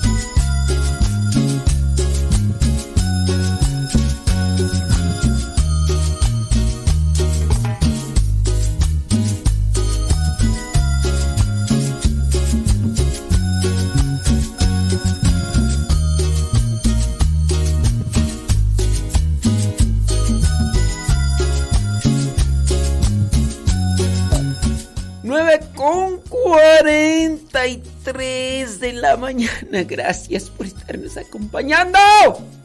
Ahí andamos al pie del cañón, hombre. Bueno, bueno, bueno. Déjame ver por acá, a ver si hay alguna pregunta ahí en el, en el YouTube. Gracias, muchas gracias. Saludos a todos, cada uno de ustedes que están ahí en conexión con nosotros el día de hoy. Mm, thank you very much. Eh, gracias.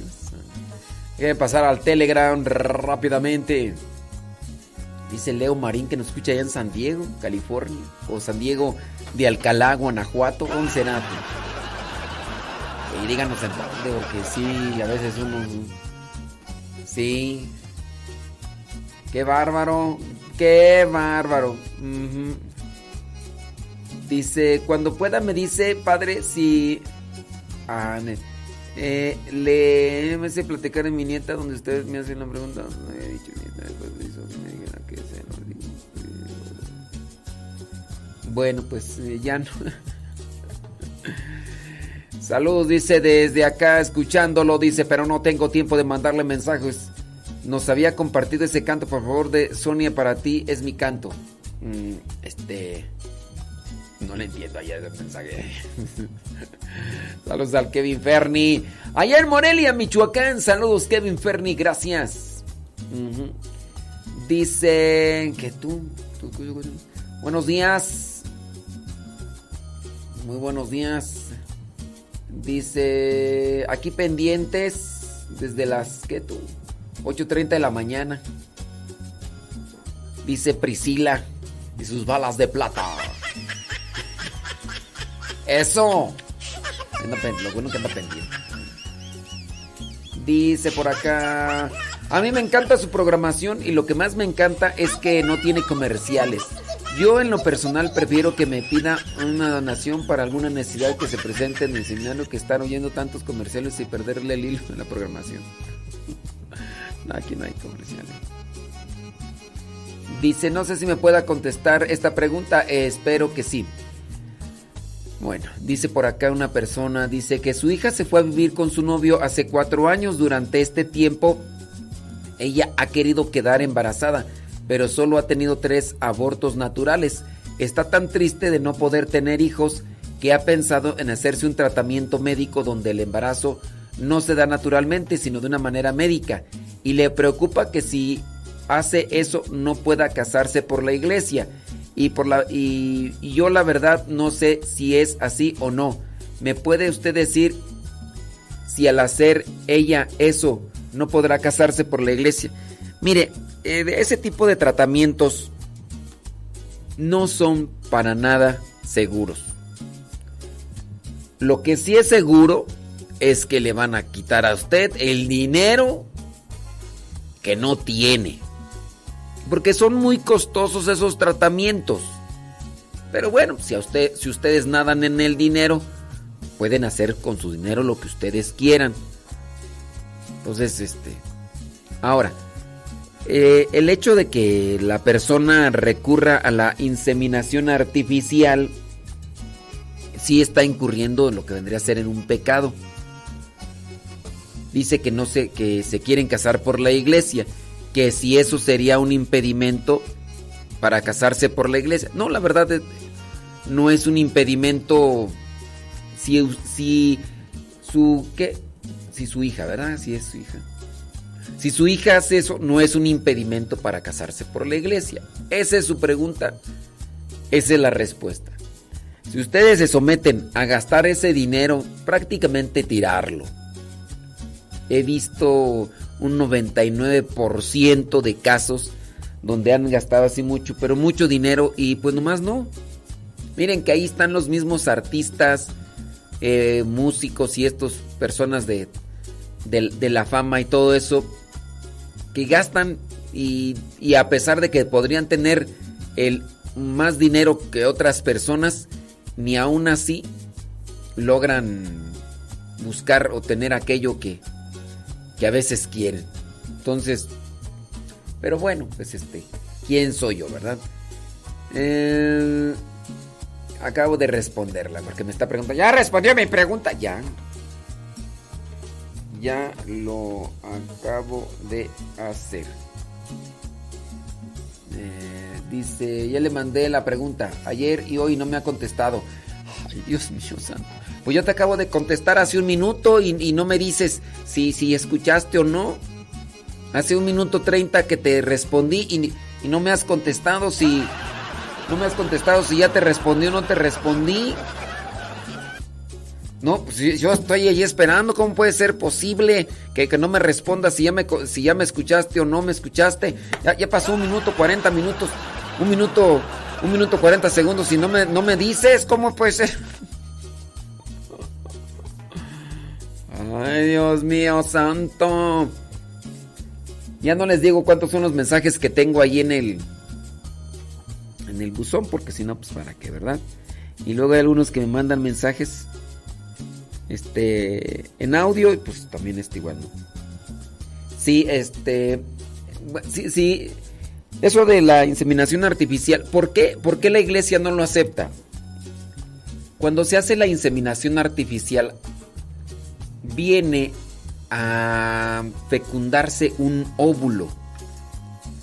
Es decir, el óvulo de la mujer, el espermatozoide de, de los, del hombre lo pues tratan de hacer que fuera fuera del vientre eh, llegue a así a, fecundarse. Después después de que ha sido este, ya fecundado tienen a muchos óvulos fecundados y entonces pues van colocando en el vientre de la mujer a ver cuál pega.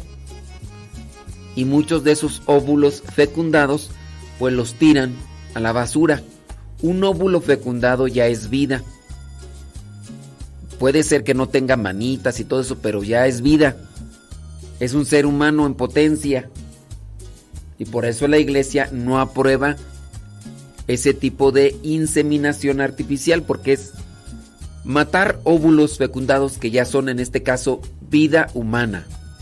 Van a decir, ay, pero no grita, no. Es más, ni se va a acordar, ni, ni, ni si lo destazan o le cortan ahí lóbulo que es microscópico, ¿no? Pero si lo hacen, no, pero es un ser humano en potencia. Sí.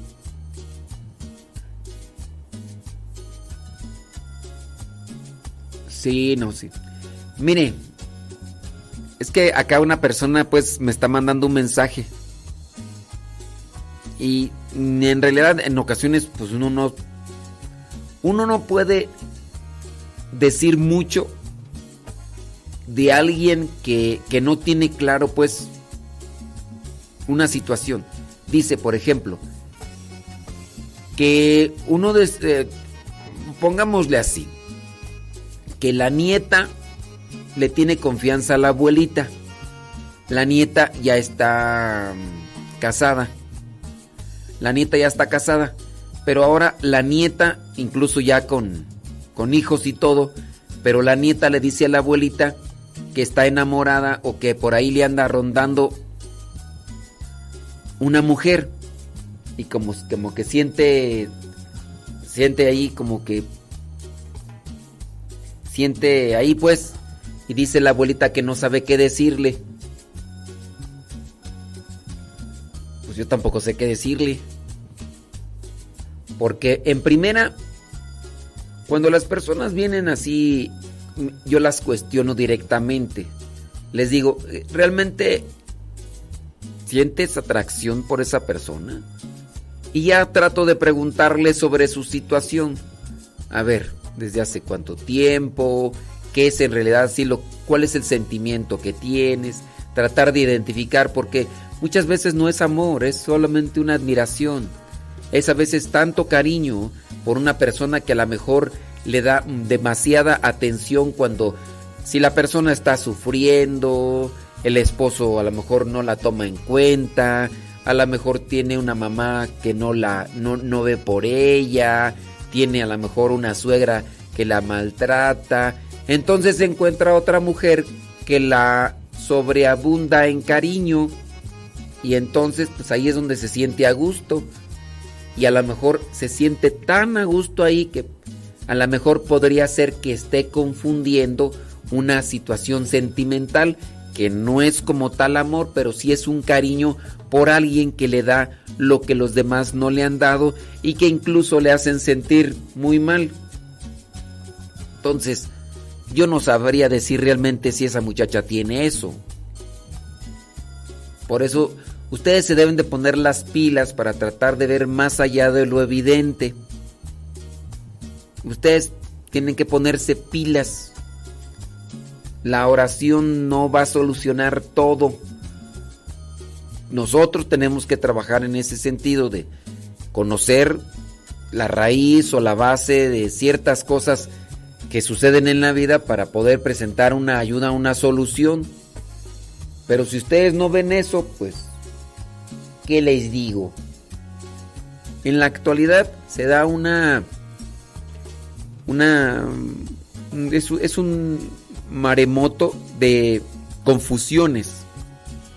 Si es un maremoto de confusiones, tanto hombres como mujeres están pensando que están enamorados de una persona del mismo sexo. Y muchas de las veces es más bien un vacío existencial y también es un vacío de, de cariño, es, un, es una ausencia de, de afecto, es un, una ausencia de afecto que están teniendo en sus vidas que al tener a alguien a su alrededor que les está dando o que les está llenando de esa de ese afecto que, todos necesitamos. Todos necesitamos de afecto. Todos. Entonces, al verse carentes, al verse ausentes de ese afecto, pues al encontrar a una persona que les está dando ese cariño y ese afecto que no les dan quien deben de dárselos, pues ahí piensan que hay cierto amor y no es amor. Claro que como viene ya también la experimentación de placer a través de ciertos tocamientos, llámese besos, llámese caricias.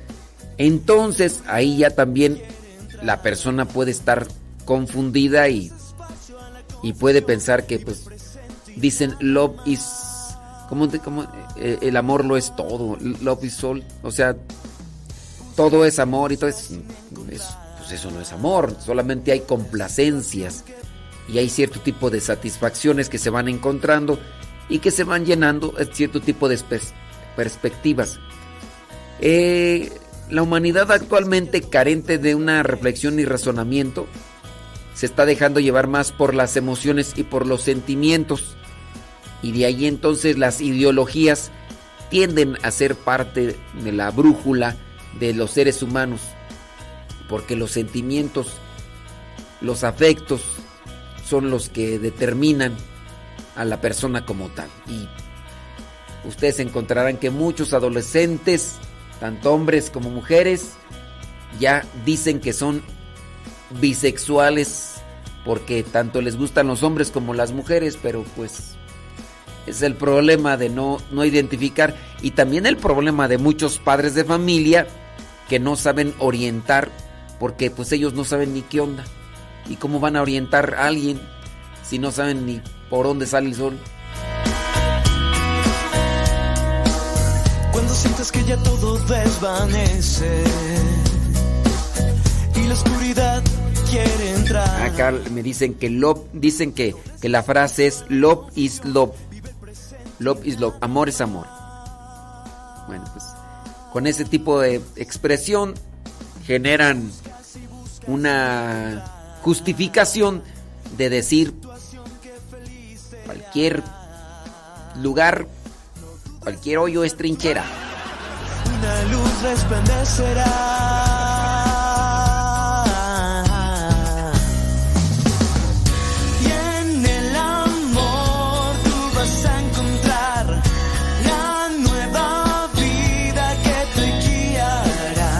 a Mario, Mario Zapata Ordaz, que él nos habla mucho de lo que vendría a ser los esto de, los del de los niños. Eh, Mario, ahí te encargo que hagas una cuestión de por qué la iglesia no acepta la inseminación artificial, ¿qué te parece? Digo, como una pauta de investigación ¿Por qué en la iglesia no se acepta la inseminación artificial para que en uno de tus segmentos les compartas esa información para las personas que, que nos escuchan. Y también otro punto, por ejemplo, ¿por qué la iglesia no acepta lo que son los vientres, el alquiler de vientres? ¿Por qué la iglesia no acepta el, el alquiler de vientres? Otro tema, ¿no? Mario Zapata Ordaz, ahí en conexión.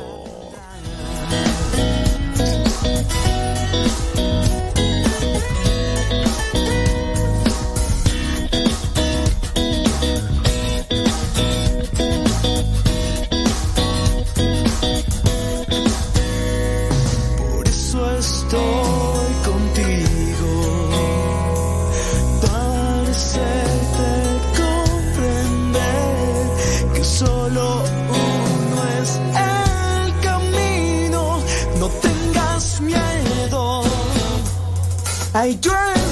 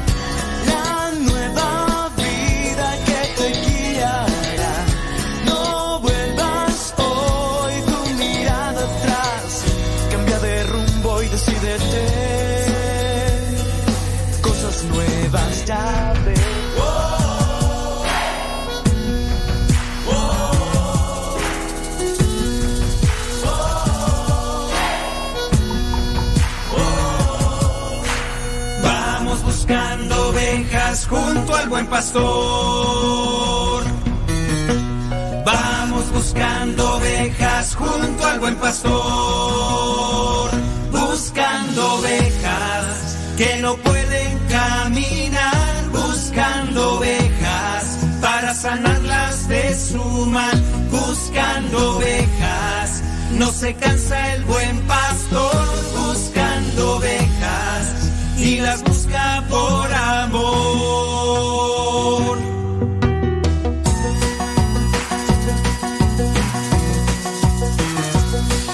Vamos todos a buscar a la oveja perdida. Jesús la quiere hallar para que tenga vida. Se escapó por atrevida del rebaño del pastor y ahora sufre mal herida por estar lejos de Dios. Buscando ovejas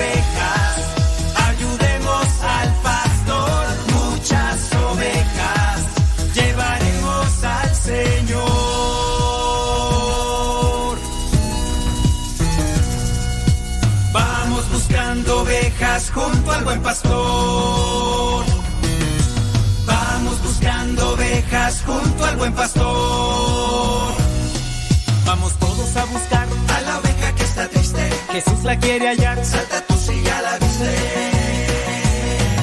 Ella brinda de alegría cuando escucha al buen pastor. Tiene nueva vida porque ella encontró al Señor. Buscando ovejas que no pueden caminar. Buscando ovejas para sanarlas de su mal. Buscando ovejas. No se cansa el buen pastor las busca por amor. Atrapa la oveja, no le escuches si se queja. Te dirá que es feliz, que no importa si se aleja. Atrapa a la oveja para que no se pierda antes de que el lobo la prepare como cena. Atrapa a la oveja, dile que le esperan. Y cuando ella vuelve hay una gran fiesta. Atrapa a la oveja, abrázala con fuerza, invítala al rebaño. Jesús es la puerta. Buscando buscando ovejas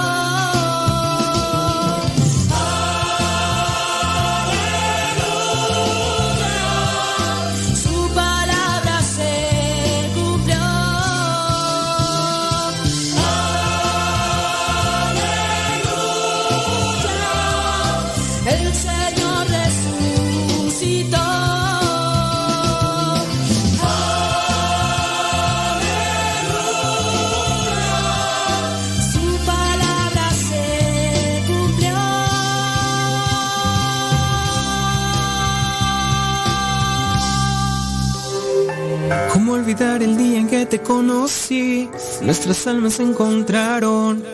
Una bella amistad se convirtió en amor. No cabe duda que fue Dios quien nos unió. Desde aquel día no dejo de pensar en ti. Cada detalle tuyo me cautiva. Te convertiste ahora en parte de mí. El podcast En pareja con Dios presenta No permitas que los celos destruyan tu hogar. Hoy Dios une nuestras vidas da su bendición. Los celos suelen ser un infierno portátil que te consume día a día. Es un tormento doloroso, pero lo más terrible es que casi siempre, aunque lo reconozcamos que nos afectan, los dejamos crecer en nuestras vidas. ¿Cómo vencer los celos? Hombres y mujeres conviven día a día con el negativo y destructivo sentimiento de los celos, pero ¿qué son los celos? ¿Son válidos? ¿Si son fundamentados? ¿Es normal sentir celos? Pues bien, los celos se generan por la falta de confianza en uno mismo o en la pareja y se origina en la necesidad de posesión de la misma. Pueden decirse frases como es que tú eres mío, es que tú eres mía. Es una frase común en parejas de enamorados que al comienzo de la relación suenan como una dulce melodía, pero que sumadas a comportamientos agresivos y de excesivo control, pueden llegar a ser estas palabras intolerantes y al mismo tiempo asfixiantes con el paso del tiempo.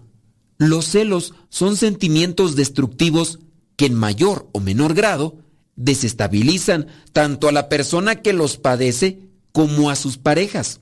En casos extremos, hay quien deja de vivir su propia vida para dedicar todo su tiempo y energía a vigilar al otro. Se llega al extremo incluso de no consumir alimentos o no dormir tranquilamente, de solo pensar en el engaño. Las personas que lo sufren se sienten amenazadas por cualquier persona que se acerca a su pareja. Expían en su celular, en su cartera, en su computadora, siempre en busca de algún indicio que les confirme que están siendo engañados. Incluso pueden ir a mirar al automóvil a ver si trae algún aroma de perfume extraño que no pertenezca a la familia. Con fundamento o no, la persona que llega a sufrir esto que son los celos enfermizos puede llegar incluso a reaccionar violentamente, agresivamente contra la persona que ama, pudiendo caer en los reclamos permanentes, constantes, de todo el tiempo, dejando poco a poco sin más salida a su pareja. Si te identificas con alguno de los comportamientos mencionados o quizás tienes otros síntomas que no te permiten vivir en paz, acepta que tienes un problema y que es posible que requieras ayuda terapéutica para salir de esa situación que puede ser muy peligrosa. Comprende que los celos son un sentimiento que se genera en ti, producto de tu inseguridad. Por eso debes, antes que nada, fortalecer la confianza y la fe en ti mismo. Recuerda, muchas veces los celos son un sentimiento que se genera producto de tu inseguridad. Incrementa tu confianza y la fe en ti mismo. Reconoce que eres tan valioso como los demás seres humanos, que tienes mucho para dar como persona, que no eres menos que nadie. Únicamente quizá eres diferente como todos lo somos y que eso es precisamente lo que nos hace únicos y especiales. Otra cosa, tienes que ser racional. Siempre que te sientas atacado por ese sentimiento de inseguridad, procura ser lo más racional que puedas. No te dejes llevar por la emoción. Habla con tu pareja. Cuando hay verdadero amor, el otro sabrá entenderte y acompañarte en la difícil pero no imposible tarea de encarar y superar este sentimiento. Aprende a dominarte a ti mismo. Cuando te sorprendas buscando o revisando en las pertenencias de tu pareja, detente de inmediato. Tu pareja tiene derecho a cierta privacidad y a ti no te queda sino confiar. Es una ley básica de las relaciones. Sin confianza, simplemente no puede haber relación, a menos que en verdad hayan sólidos indicios de engaño real, lo cual tendrán que enfrentar de manera distinta. Pero eso de espiar a la pareja es uno de los comportamientos que más agobia y desespera al otro, no tanto porque pueda ser sorprendido en algo, sino por tu falta de confianza. Comprende que tu pareja es un ser social, tiene derecho a tener familia, amigos, compañeros de trabajo. No te sientas amenazado o amenazada por esto. Es preciso que respetes su espacio y que tú disfrutes del tuyo. Llena tu vida de emoción. Descubre tu pasión. Haz lo que te gusta. Encuentra tu sentido de vida. Establece tus propias metas. Necesitas vivir tu propia vida. Cultiva tu autoestima, quiérete, cuídate, cambia lo que no te gusta de ti y puedes cambiar y acepta con amor y paciencia lo que no puedes cambiar. Ama sin dependencia. La dependencia afectiva es quizás uno de los caminos seguros y desgarradores hacia el sufrimiento y la soledad. Quien hace de su pareja el centro de su vida y cree que solamente ella puede proporcionarle felicidad, está condenado a un sufrimiento inevitable. Mira siempre a tu pareja en justa dimensión de ser humano que es, con defectos y virtudes. Aprende a ser feliz contigo mismo, contigo misma. Vive tu vida, estudia, trabaja, supérate. No vivas en pos de lo que hace tu pareja. Establece tus propios ideales y no sobre idealices a tu pareja. En fin, amar sin temor. El temor es un sentimiento que te incapacita, no te deja vivir, te mantiene tenso e inseguro. Por eso debes encararlo y vencerlo, ese temor, ese sentimiento de inferioridad. Vive tu vida sin miedo al abandono, simplemente concéntrate en tus actividades diarias, en ser feliz y hacer feliz a tu pareja y a los tuyos. Y si en dado caso descubres que el otro anduvo pedaleando otra bicicleta, que la otra o el otro te fue infiel, con armarle un teatrito, con armarle un escándalo y una polvadera, no haces que el otro se convierta ni mejore su actitud. Con armarle ese escándalo, no haces que la otra persona se corrija. Simplemente le estarás dando más motivos para que siga el camino de la infidelidad, ahora con una justificación. Hay que ser prudentes, hay que ser sabios, hay que ser astutos, hay que ser pacientes y comprensivos. En pareja tienen que orar, meditar la palabra de Dios, buscar la sabiduría de Dios. Dios es el que nos ilumina, Dios es el que nos fortalece. En la medida que te acerques a los sacramentos, te llenarás de su gracia y podrás hacer las cosas mejores. Tu matrimonio se fortalecerá y tu proyección de santidad se verá más cerca que nunca. Recuerda que para llegar a la santidad en matrimonio se tiene que hacer en pareja con Dios. Cada uno con su propia historia, con sus defectos y virtudes, distintos sueños pero mismo ideal, inmensamente amarnos por la eternidad. Desde aquel día no dejo de pensar en ti, cada detalle tuyo me cautiva, convertiste ahora en parte de mi ser, aún no sé muy bien qué fue lo que pasó, solo sé que yo te amo.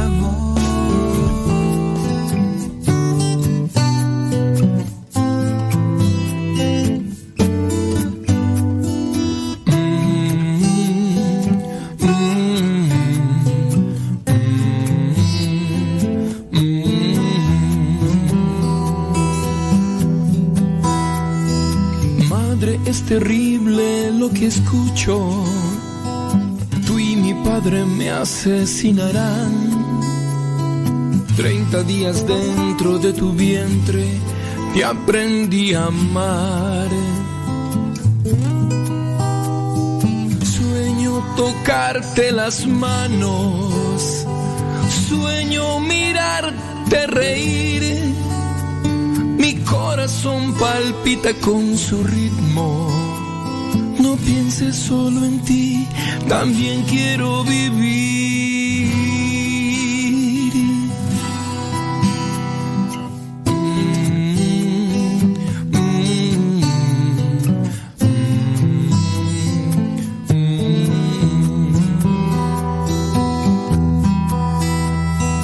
Padre, yo soy sangre de tu sangre. Soy tan indefenso de cristal. Tu mirada, tu sonrisa. Déjame nacer. Quiero jugar en tus brazos. Quiero luchar junto a ti.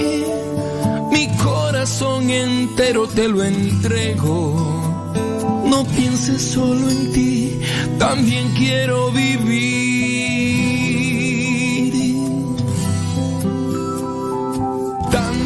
ya han muerto en vientres asesinos. Hay padres sin derecho que matan sin derecho, por eso quiero pedir un minuto de silencio por millones no nacidos. Son ángeles que no volaron, son luces que nunca brillaron no nacidos son ángeles que no volaron, son luces que nunca brillaron.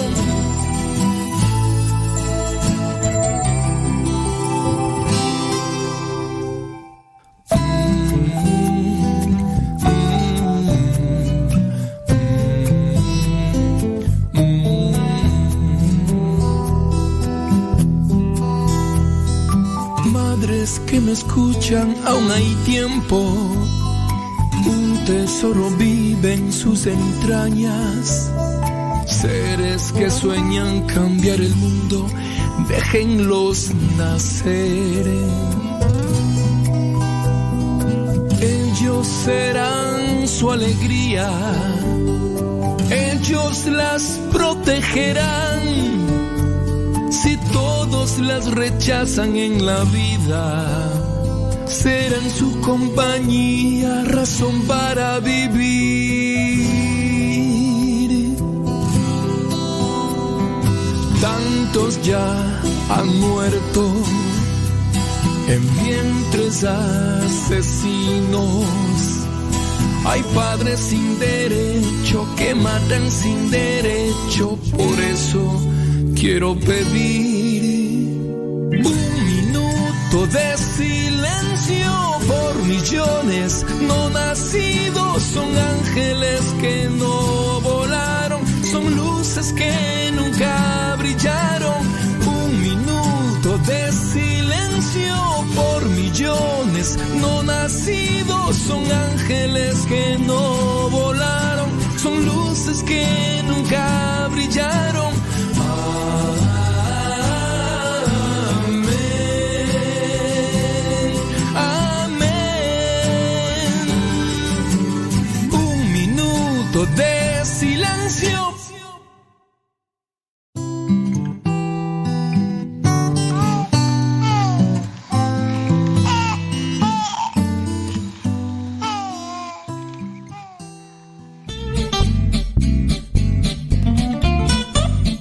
Hablando de los niños, los hijos, la familia, los celulares, debemos de tener mucho, pero mucho cuidado, porque por medio del abuso de estos medios de comunicación, uno puede perder lo que es una salud espiritual. En lo que se refiere a la tecnología, y en este caso hablando de los adolescentes, normalmente las cosas más peligrosas que vienen a la mente son lo que le llaman el sexting. ¿Qué es el sexting? El sexting es mandarse imágenes de tono sexual con los contactos que se tienen. Otra de las cosas que son graves dentro de lo que es la tecnología y los adolescentes es el peligro de los depredadores online y lo que es el ciberabuso. Hay muchas personas que se esconden detrás de perfiles que aparentan ser también adolescentes para encontrar una manera de engañarlos, pero también está el ciberabuso. Hay un cierto tipo de bullying cibernético en el cual se ofende o se denigra a la persona. Todos son tremendamente dañinos y los papás deberían de conocer más sobre estas circunstancias o estas cosas o estos peligros para evitarlos, porque está bien que hay papás que dicen que no se quieren meter con la tecnología, pero por medio de la tecnología la familia puede salir afectada de una o de otra manera. Sin embargo, también deben de tener que hay otros peligros muy sutiles, cotidianos en las redes sociales que son desconocidos. Y si en su caso los papás no están adentrados a la tecnología, los van a ignorar o en su casa a minimizar. Necesitamos pues tener un conocimiento y ayudar a los adolescentes a establecer límites adecuados para que estén a salvo. Vamos a mencionar algunos puntos. Por ejemplo, las fotos de fiestas. Ir de fiesta ya tiene bastante riesgo en sí y más si son adolescentes. Hay muchos casos graves que no vale ahorita comentarlos, pero se han dado incluso hasta asesinatos.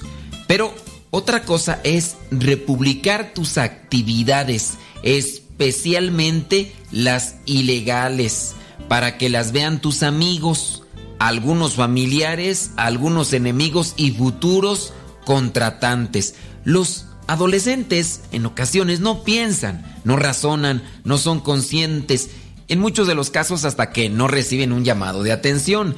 Pero hay tres preguntas que plantearles a los chamacos antes de que publiquen algo para hacerles conciencia.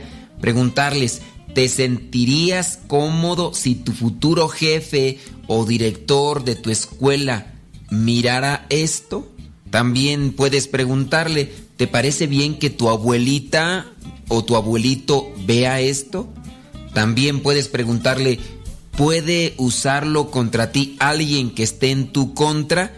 Ya que en muchos de los casos las personas publican para llamar la atención y sobresalir de una situación diferente a la de los demás. En muchos de los casos, presunción, vanidad, egoísmo, orgullo. Otro de los peligros que se pueden dar al publicar cosas en las redes sociales es compararse. Es difícil en nuestro tiempo no comparar nuestras actividades con las de otros cuando los demás todo publican donde comen, donde duermen, donde descansan, todo. Para un adolescente, las redes sociales rápidamente se convierten en un espectáculo, un lugar para que parezca que tu vida es más emocionante que la de otros e incluso aquellos que se dedican a estar blogueando todo lo que hacen llegan a decir, pues el día de hoy mi vida no tuvo nada de interesante, pero lo voy a grabar. Entonces, cuando ven esto de publicar cosas más emocionantes, lo que están queriendo hacer es construir una imagen que no son. Van a ciertos lugares o hacen cosas, hablando de los famosos retos, retos que se ponen entre los jóvenes o entre los que van publicando en videos para poder ganar vistas y ser más populares, compararse con otros. El problema de esto es que alimentan lo que es el egoísmo. Algunos le llegan a decir que alimentan el embellecer, que es una forma muy sutil pero poderosa de mentir. Embellecen, solamente es la carátula. Tengan mucho, pero mucho cuidado y traten de hacer conciencia a sus chamacos que no vale la pena andarse comparando con algunos otros que son populares y que a su vez están solamente grabándose para dar a conocer algo que muchas de las veces no lo son. Cuando mentimos, se debilita nuestro verdadero sentido de identidad y pertenencia. Esas son las dos cosas más importantes que los adolescentes están desarrollando, lo que es la identidad y la pertenencia, porque ustedes recordarán, los que ya no son adolescentes, que en la etapa de la adolescencia uno está buscando a alguien a quien seguir, a quien imitar o a quien figurarse. Y por eso es que ahí andamos en la búsqueda de identidad o de alguna figura. Al enfocarse en alguien, puede uno crear una fantasía en vez de asumir lo que es el verdadero ser. Y cuando uno se esfuerza más por imitar a otra persona, por lo que hace, por lo que vemos, se debilita la madurez. La persona no está siendo madura porque no está asumiendo lo que es en realidad. Entonces hay un peligro cuando los adolescentes agarran las redes sociales y comienzan a compararse.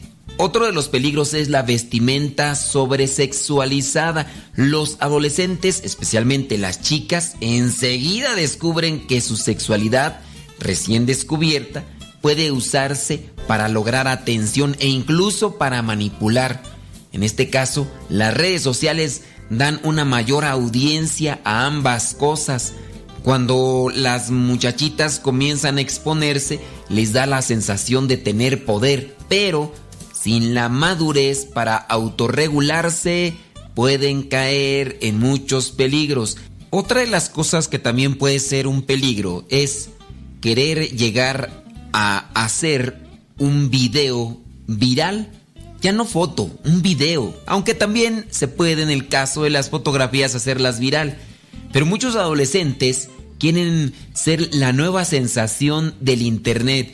Algunos incluso de ustedes no tendrán muy presente lo que es el término viral, pero así como las enfermedades se propagan y algunas de ellas lo hacen demasiado rápido, en el caso de los materiales que se pueden compartir en la internet, se les dice viral aquello que sale en la nube, que sale en un portal, que sale en una página y comienza a propagarse, a mandarse a un contacto, a mandarse a otro y así se hace muy conocido. A eso se le llama material viral. Muchos adolescentes en ocasiones tienden a hacer este tipo de materiales por algún beneficio que quieren alcanzar. Hay algunos cantantes que salieron del internet presentando o haciendo un video que se viralizó, los conocieron compañías de discos, los contactaron y ahora pues son personas muy populares dentro de lo que es el medio artístico, pero hay peligros.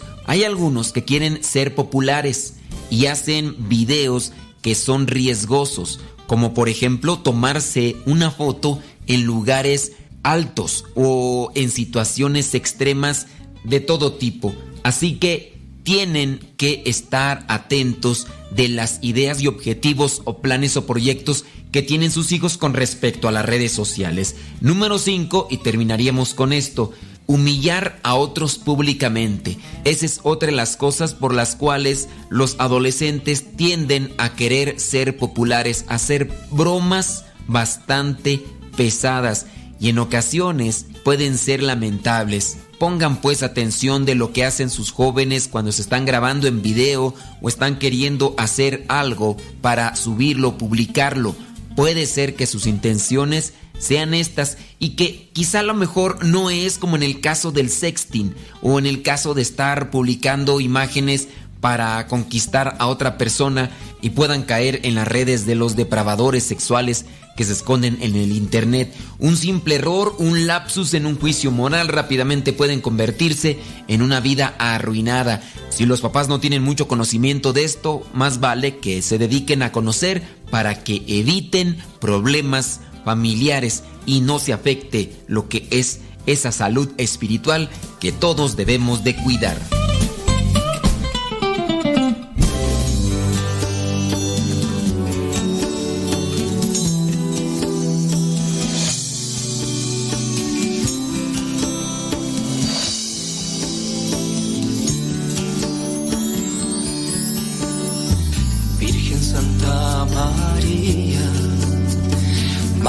Amor hermoso, el verbo se hizo carne y es por ti. Madre del verdadero Dios y Madre de la Iglesia, yo entre tus manos, tú rezas a Dios por mí.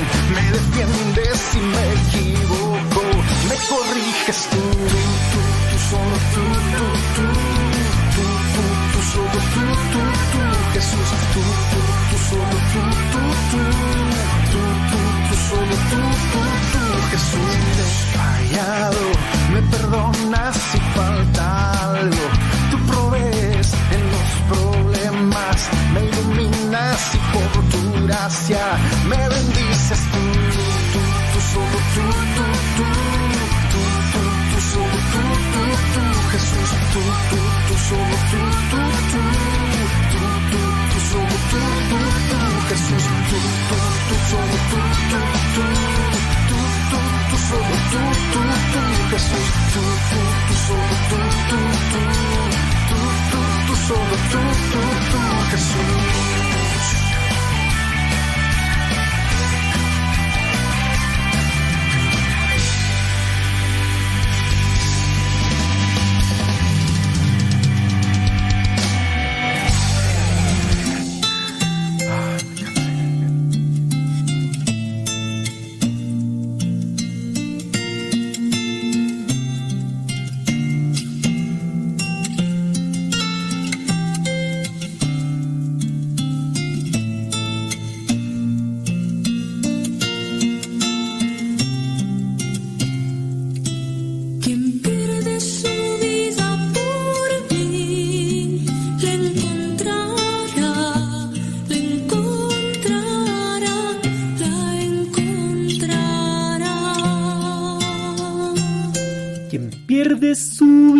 por mí.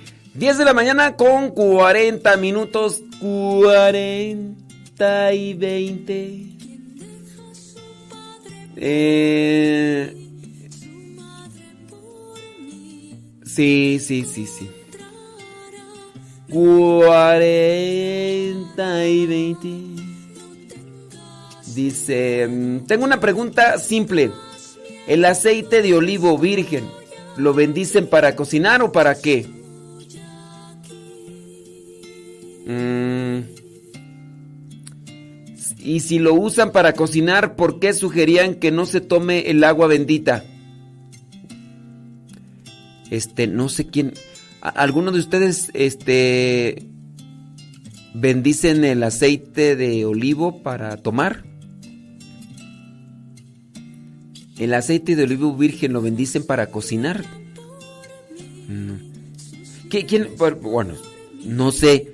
¿Qué- qué- ¿Ustedes conocen a alguien que, que, bendice el, aceite para cocinar, el aceite de olivo para cocinar? Y si lo usan para cocinar, pero ¿quién lo usa para cocinar? O sea, el aceite de olivo bendito para cocinar, ¿quién? ¿Por qué sugerían que no se tome el agua bendita? Es que no... O sea, es una, son preguntas pues están, están muy entrecortadas y...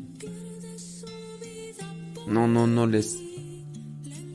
Es que miren, en el caso del agua bendita, el agua bendita es un, un sacramental.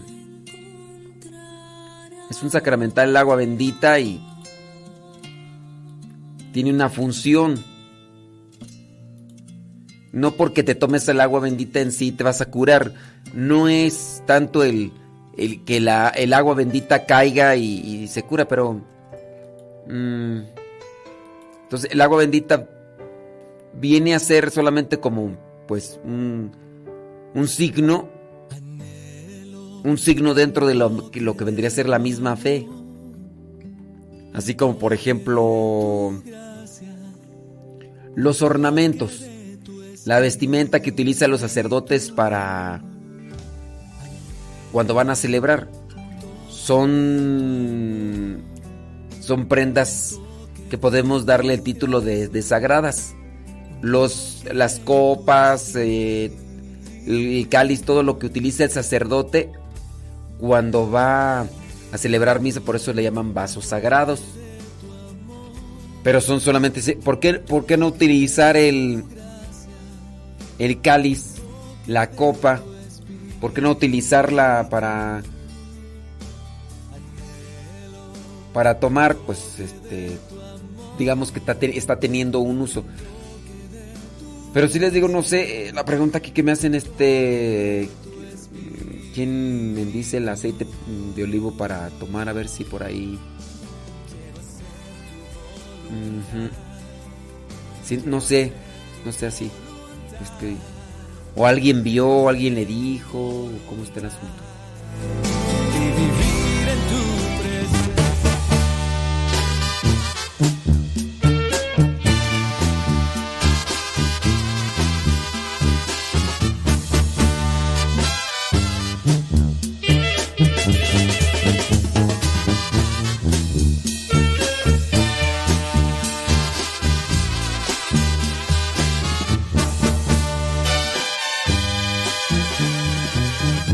Después de tanto buscar por ahí la felicidad, después de tanto buscar y no poderla encontrar,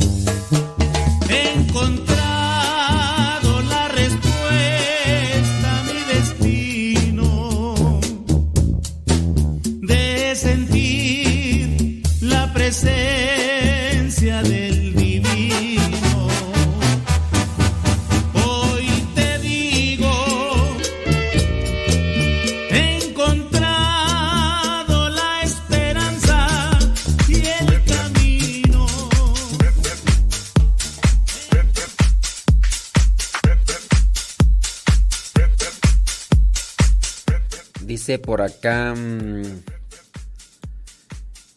una persona que dice tú mm, un sándwich con pan germinado. ¿Qué es eso? Kishichu. Aguacate, tomate, espinacas y un huevo con queso americano. Un huevo con queso americano. Un sándwich con pan germinado. Ay Dios, quién sabe qué será eso. Bueno. Dice... mm, ¿qué tú? Ay, tú.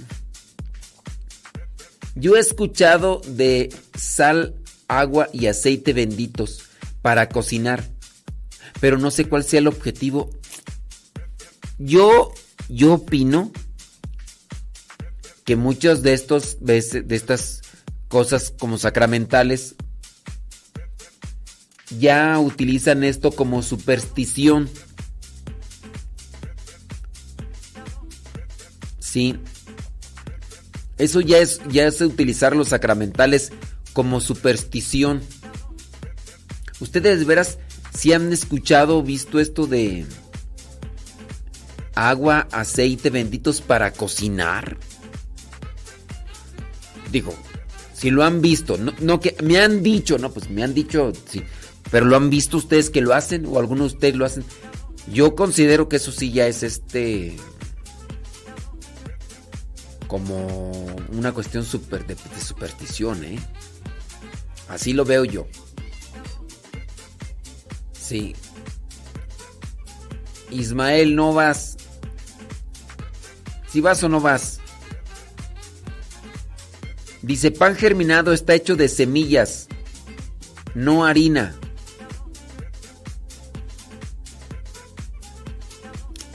Pero está hecho de semillas, no de harina. O sea... Pero la harina no, no, no son semillas molidas o cómo está el asunto.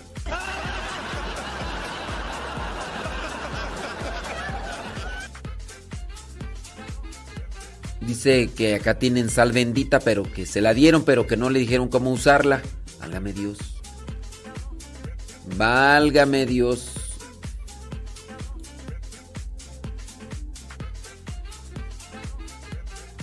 Sí. ¿Crees tú que Dios ayuda a curar los celos colocando personas muy de Él en el camino de la persona que sufre esa enfermedad? No le entiendo. a ver, ¿crees tú que Dios ayuda a curar los celos colocando personas muy de Él en el camino de la persona que sufre la enfermedad?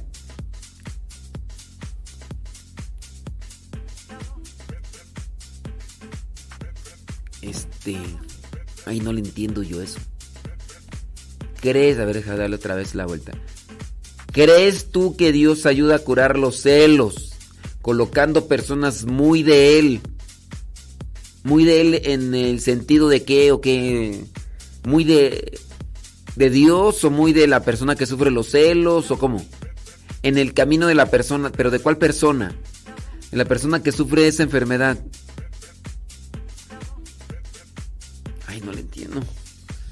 No entiendo. Te hago esa pregunta porque yo sufrí de esa enfermedad y pedí mucho en oración para sanar. Estoy clara que cometí pecado en colocar mis ojos y sentimientos en un hombre prohibido. Dice, con el que viví una relación, por supuesto que muy escondida, y a través de esa relación yo sané ese mal con mucha entrega en la oración. A ver. Me estará diciendo que sanó de, de celos porque se metió con una persona que es de Dios. O sea, tenía celos del esposo y ella se metió con un hombre de Dios. ¿Y así sanó de los celos? ¿Será eso? Ay Dios, pues está medio... Yo, miren, a ver, ustedes creen que Dios, así, Dios, ayúdame a sanar estos celos, estos celos que me matan, que me hieren, como Dios, voy a meterme con, con una persona que está muy relacionada contigo, que trabaja contigo, que está muy cerca de ti. ¿Me das chance? Me voy a meter con él, pero nomás es para curarme de celos. ¿Me das chance? ¿Será eso? Yo no creo que Dios permita eso, así como que... Está bien, te lo voy a prestar, pero nada más para que cures tus celos, ¿eh? No creo. Si tú dices que no, ya no sufres de, celos, pues bendito sea Dios, Pero el hecho de que tú te hayas metido en una relación muy íntima y quién sabe, dice, muy en lo escondido, pues eso ya es, eso ya es este... Eso sí es pecado, ¿eh? Ay, de los feos. Y de los feos a meterse con una persona consagrada. Digo, también la persona consagrada, si te da el brazo a torcer, este. Pero, pues más vale retirarse de esa situación, porque. ¡Ay, Dios! Tanto el que se mete con un hombre con una mujer, que sea, y también una mujer con un hombre, cuidado. a la derecha, a la derecha, que me fuera para la izquierda,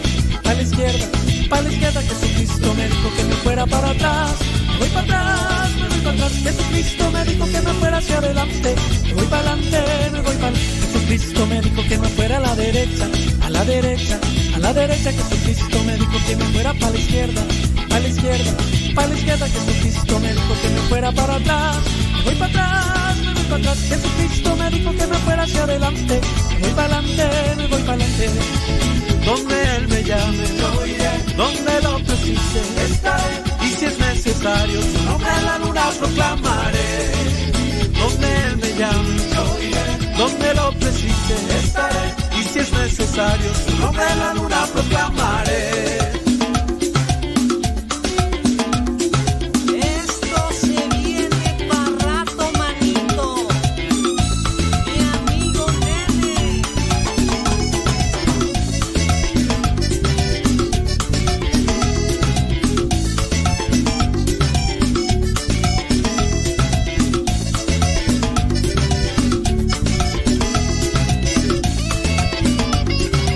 La persona que ya se retiró de esa relación. Sí, ya, lo mejor. Pero pues no, no creo que Dios trabaje en esa sintonía. Así como que te voy a curar de algo y te presto a alguien. Qué bueno que ya se retiró, ¿eh? Qué bueno que ya se retiró. No, no es, no es conveniente. Señoras señores, ya casi nos vamos. Viene por ahí el programa Lo que Dios ha unido con Pati y Paco. Qué bueno que ya se retiró de esa situación. Sí. Pero si yo sí he sabido de personas que le piden a Dios, pues, y se ponen ante su presencia. Ayer hablábamos de eso, ¿no? Incluso de cómo sanar. Una persona decía que cómo sanar, cómo perdonar de corazón. Y yo les decía que para perdonar de corazón lo que teníamos que hacer es abandonarnos ante la presencia de Dios y decía la persona, ¿y cómo abandonarse ante la presencia de Dios? Pues mucha oración, acercarse a la adoración, este buscar los sacramentos, buscar buscar la, la gracia de Dios. Así es como uno se abandona ante la presencia de Dios. Y en este caso también cuando la persona cuando la persona está sufriendo de, de una situación de esa, no queda más que eh, abandonarse ante la presencia de Dios y, y, la persona puede sanar. Un señor de los que nos escucha, no sé si ahorita nos está escuchando, este, me platicaba la esposa que era un celoso, enfermizo más no poder. Y pues bueno, el señor iba a, la, a, la, iglesia, a los grupos de oración, pues nada más para no dejar que su esposa anduviera abrazando a, a, su, a las personas, porque él sentía celos y pensaba que pues por ahí alguien en el grupo andaba con otras dobles intenciones. Y, bueno, un día hicieron oración, hicieron oración por, por él y, y miren, bendito Dios, ya hasta después se integró al grupo de, oración. Y, y, pues ya anda por ahí trabajando ya incluso hasta en el mismo grupo de oración. Así es Dios. Uh pues. Ya nos vamos. Señoras y señores, buen gusto, un placer. Recuerden que también en Spotify pueden buscar otra vez el programa Modesto Radio. Pueden buscarlo, Modesto Radio, para volverlo a escuchar o ahí en el YouTube. También Modesto Radio. Y ahí estamos. También ustedes pueden descargar los programas. Pueden descargar los programas ahí en. ¿En? Ah, no, las cápsulas, hombre, las cápsulas. Yo con los programas. Pueden descargar las cápsulas de en pareja con Dios. Es que estoy acá al mismo tiempo acomodando las cápsulas para editarlas. Las de Pati y Paco del programa Lo que Dios ha unido. Vámonos, vámonos, señoras y señores. Gracias. Después del programa Lo que Dios ha unido, seguimos acá con cápsulas y segmentos acompañándoles aquí en radio. Sepa, descargue la aplicación si es que nos quiere escuchar.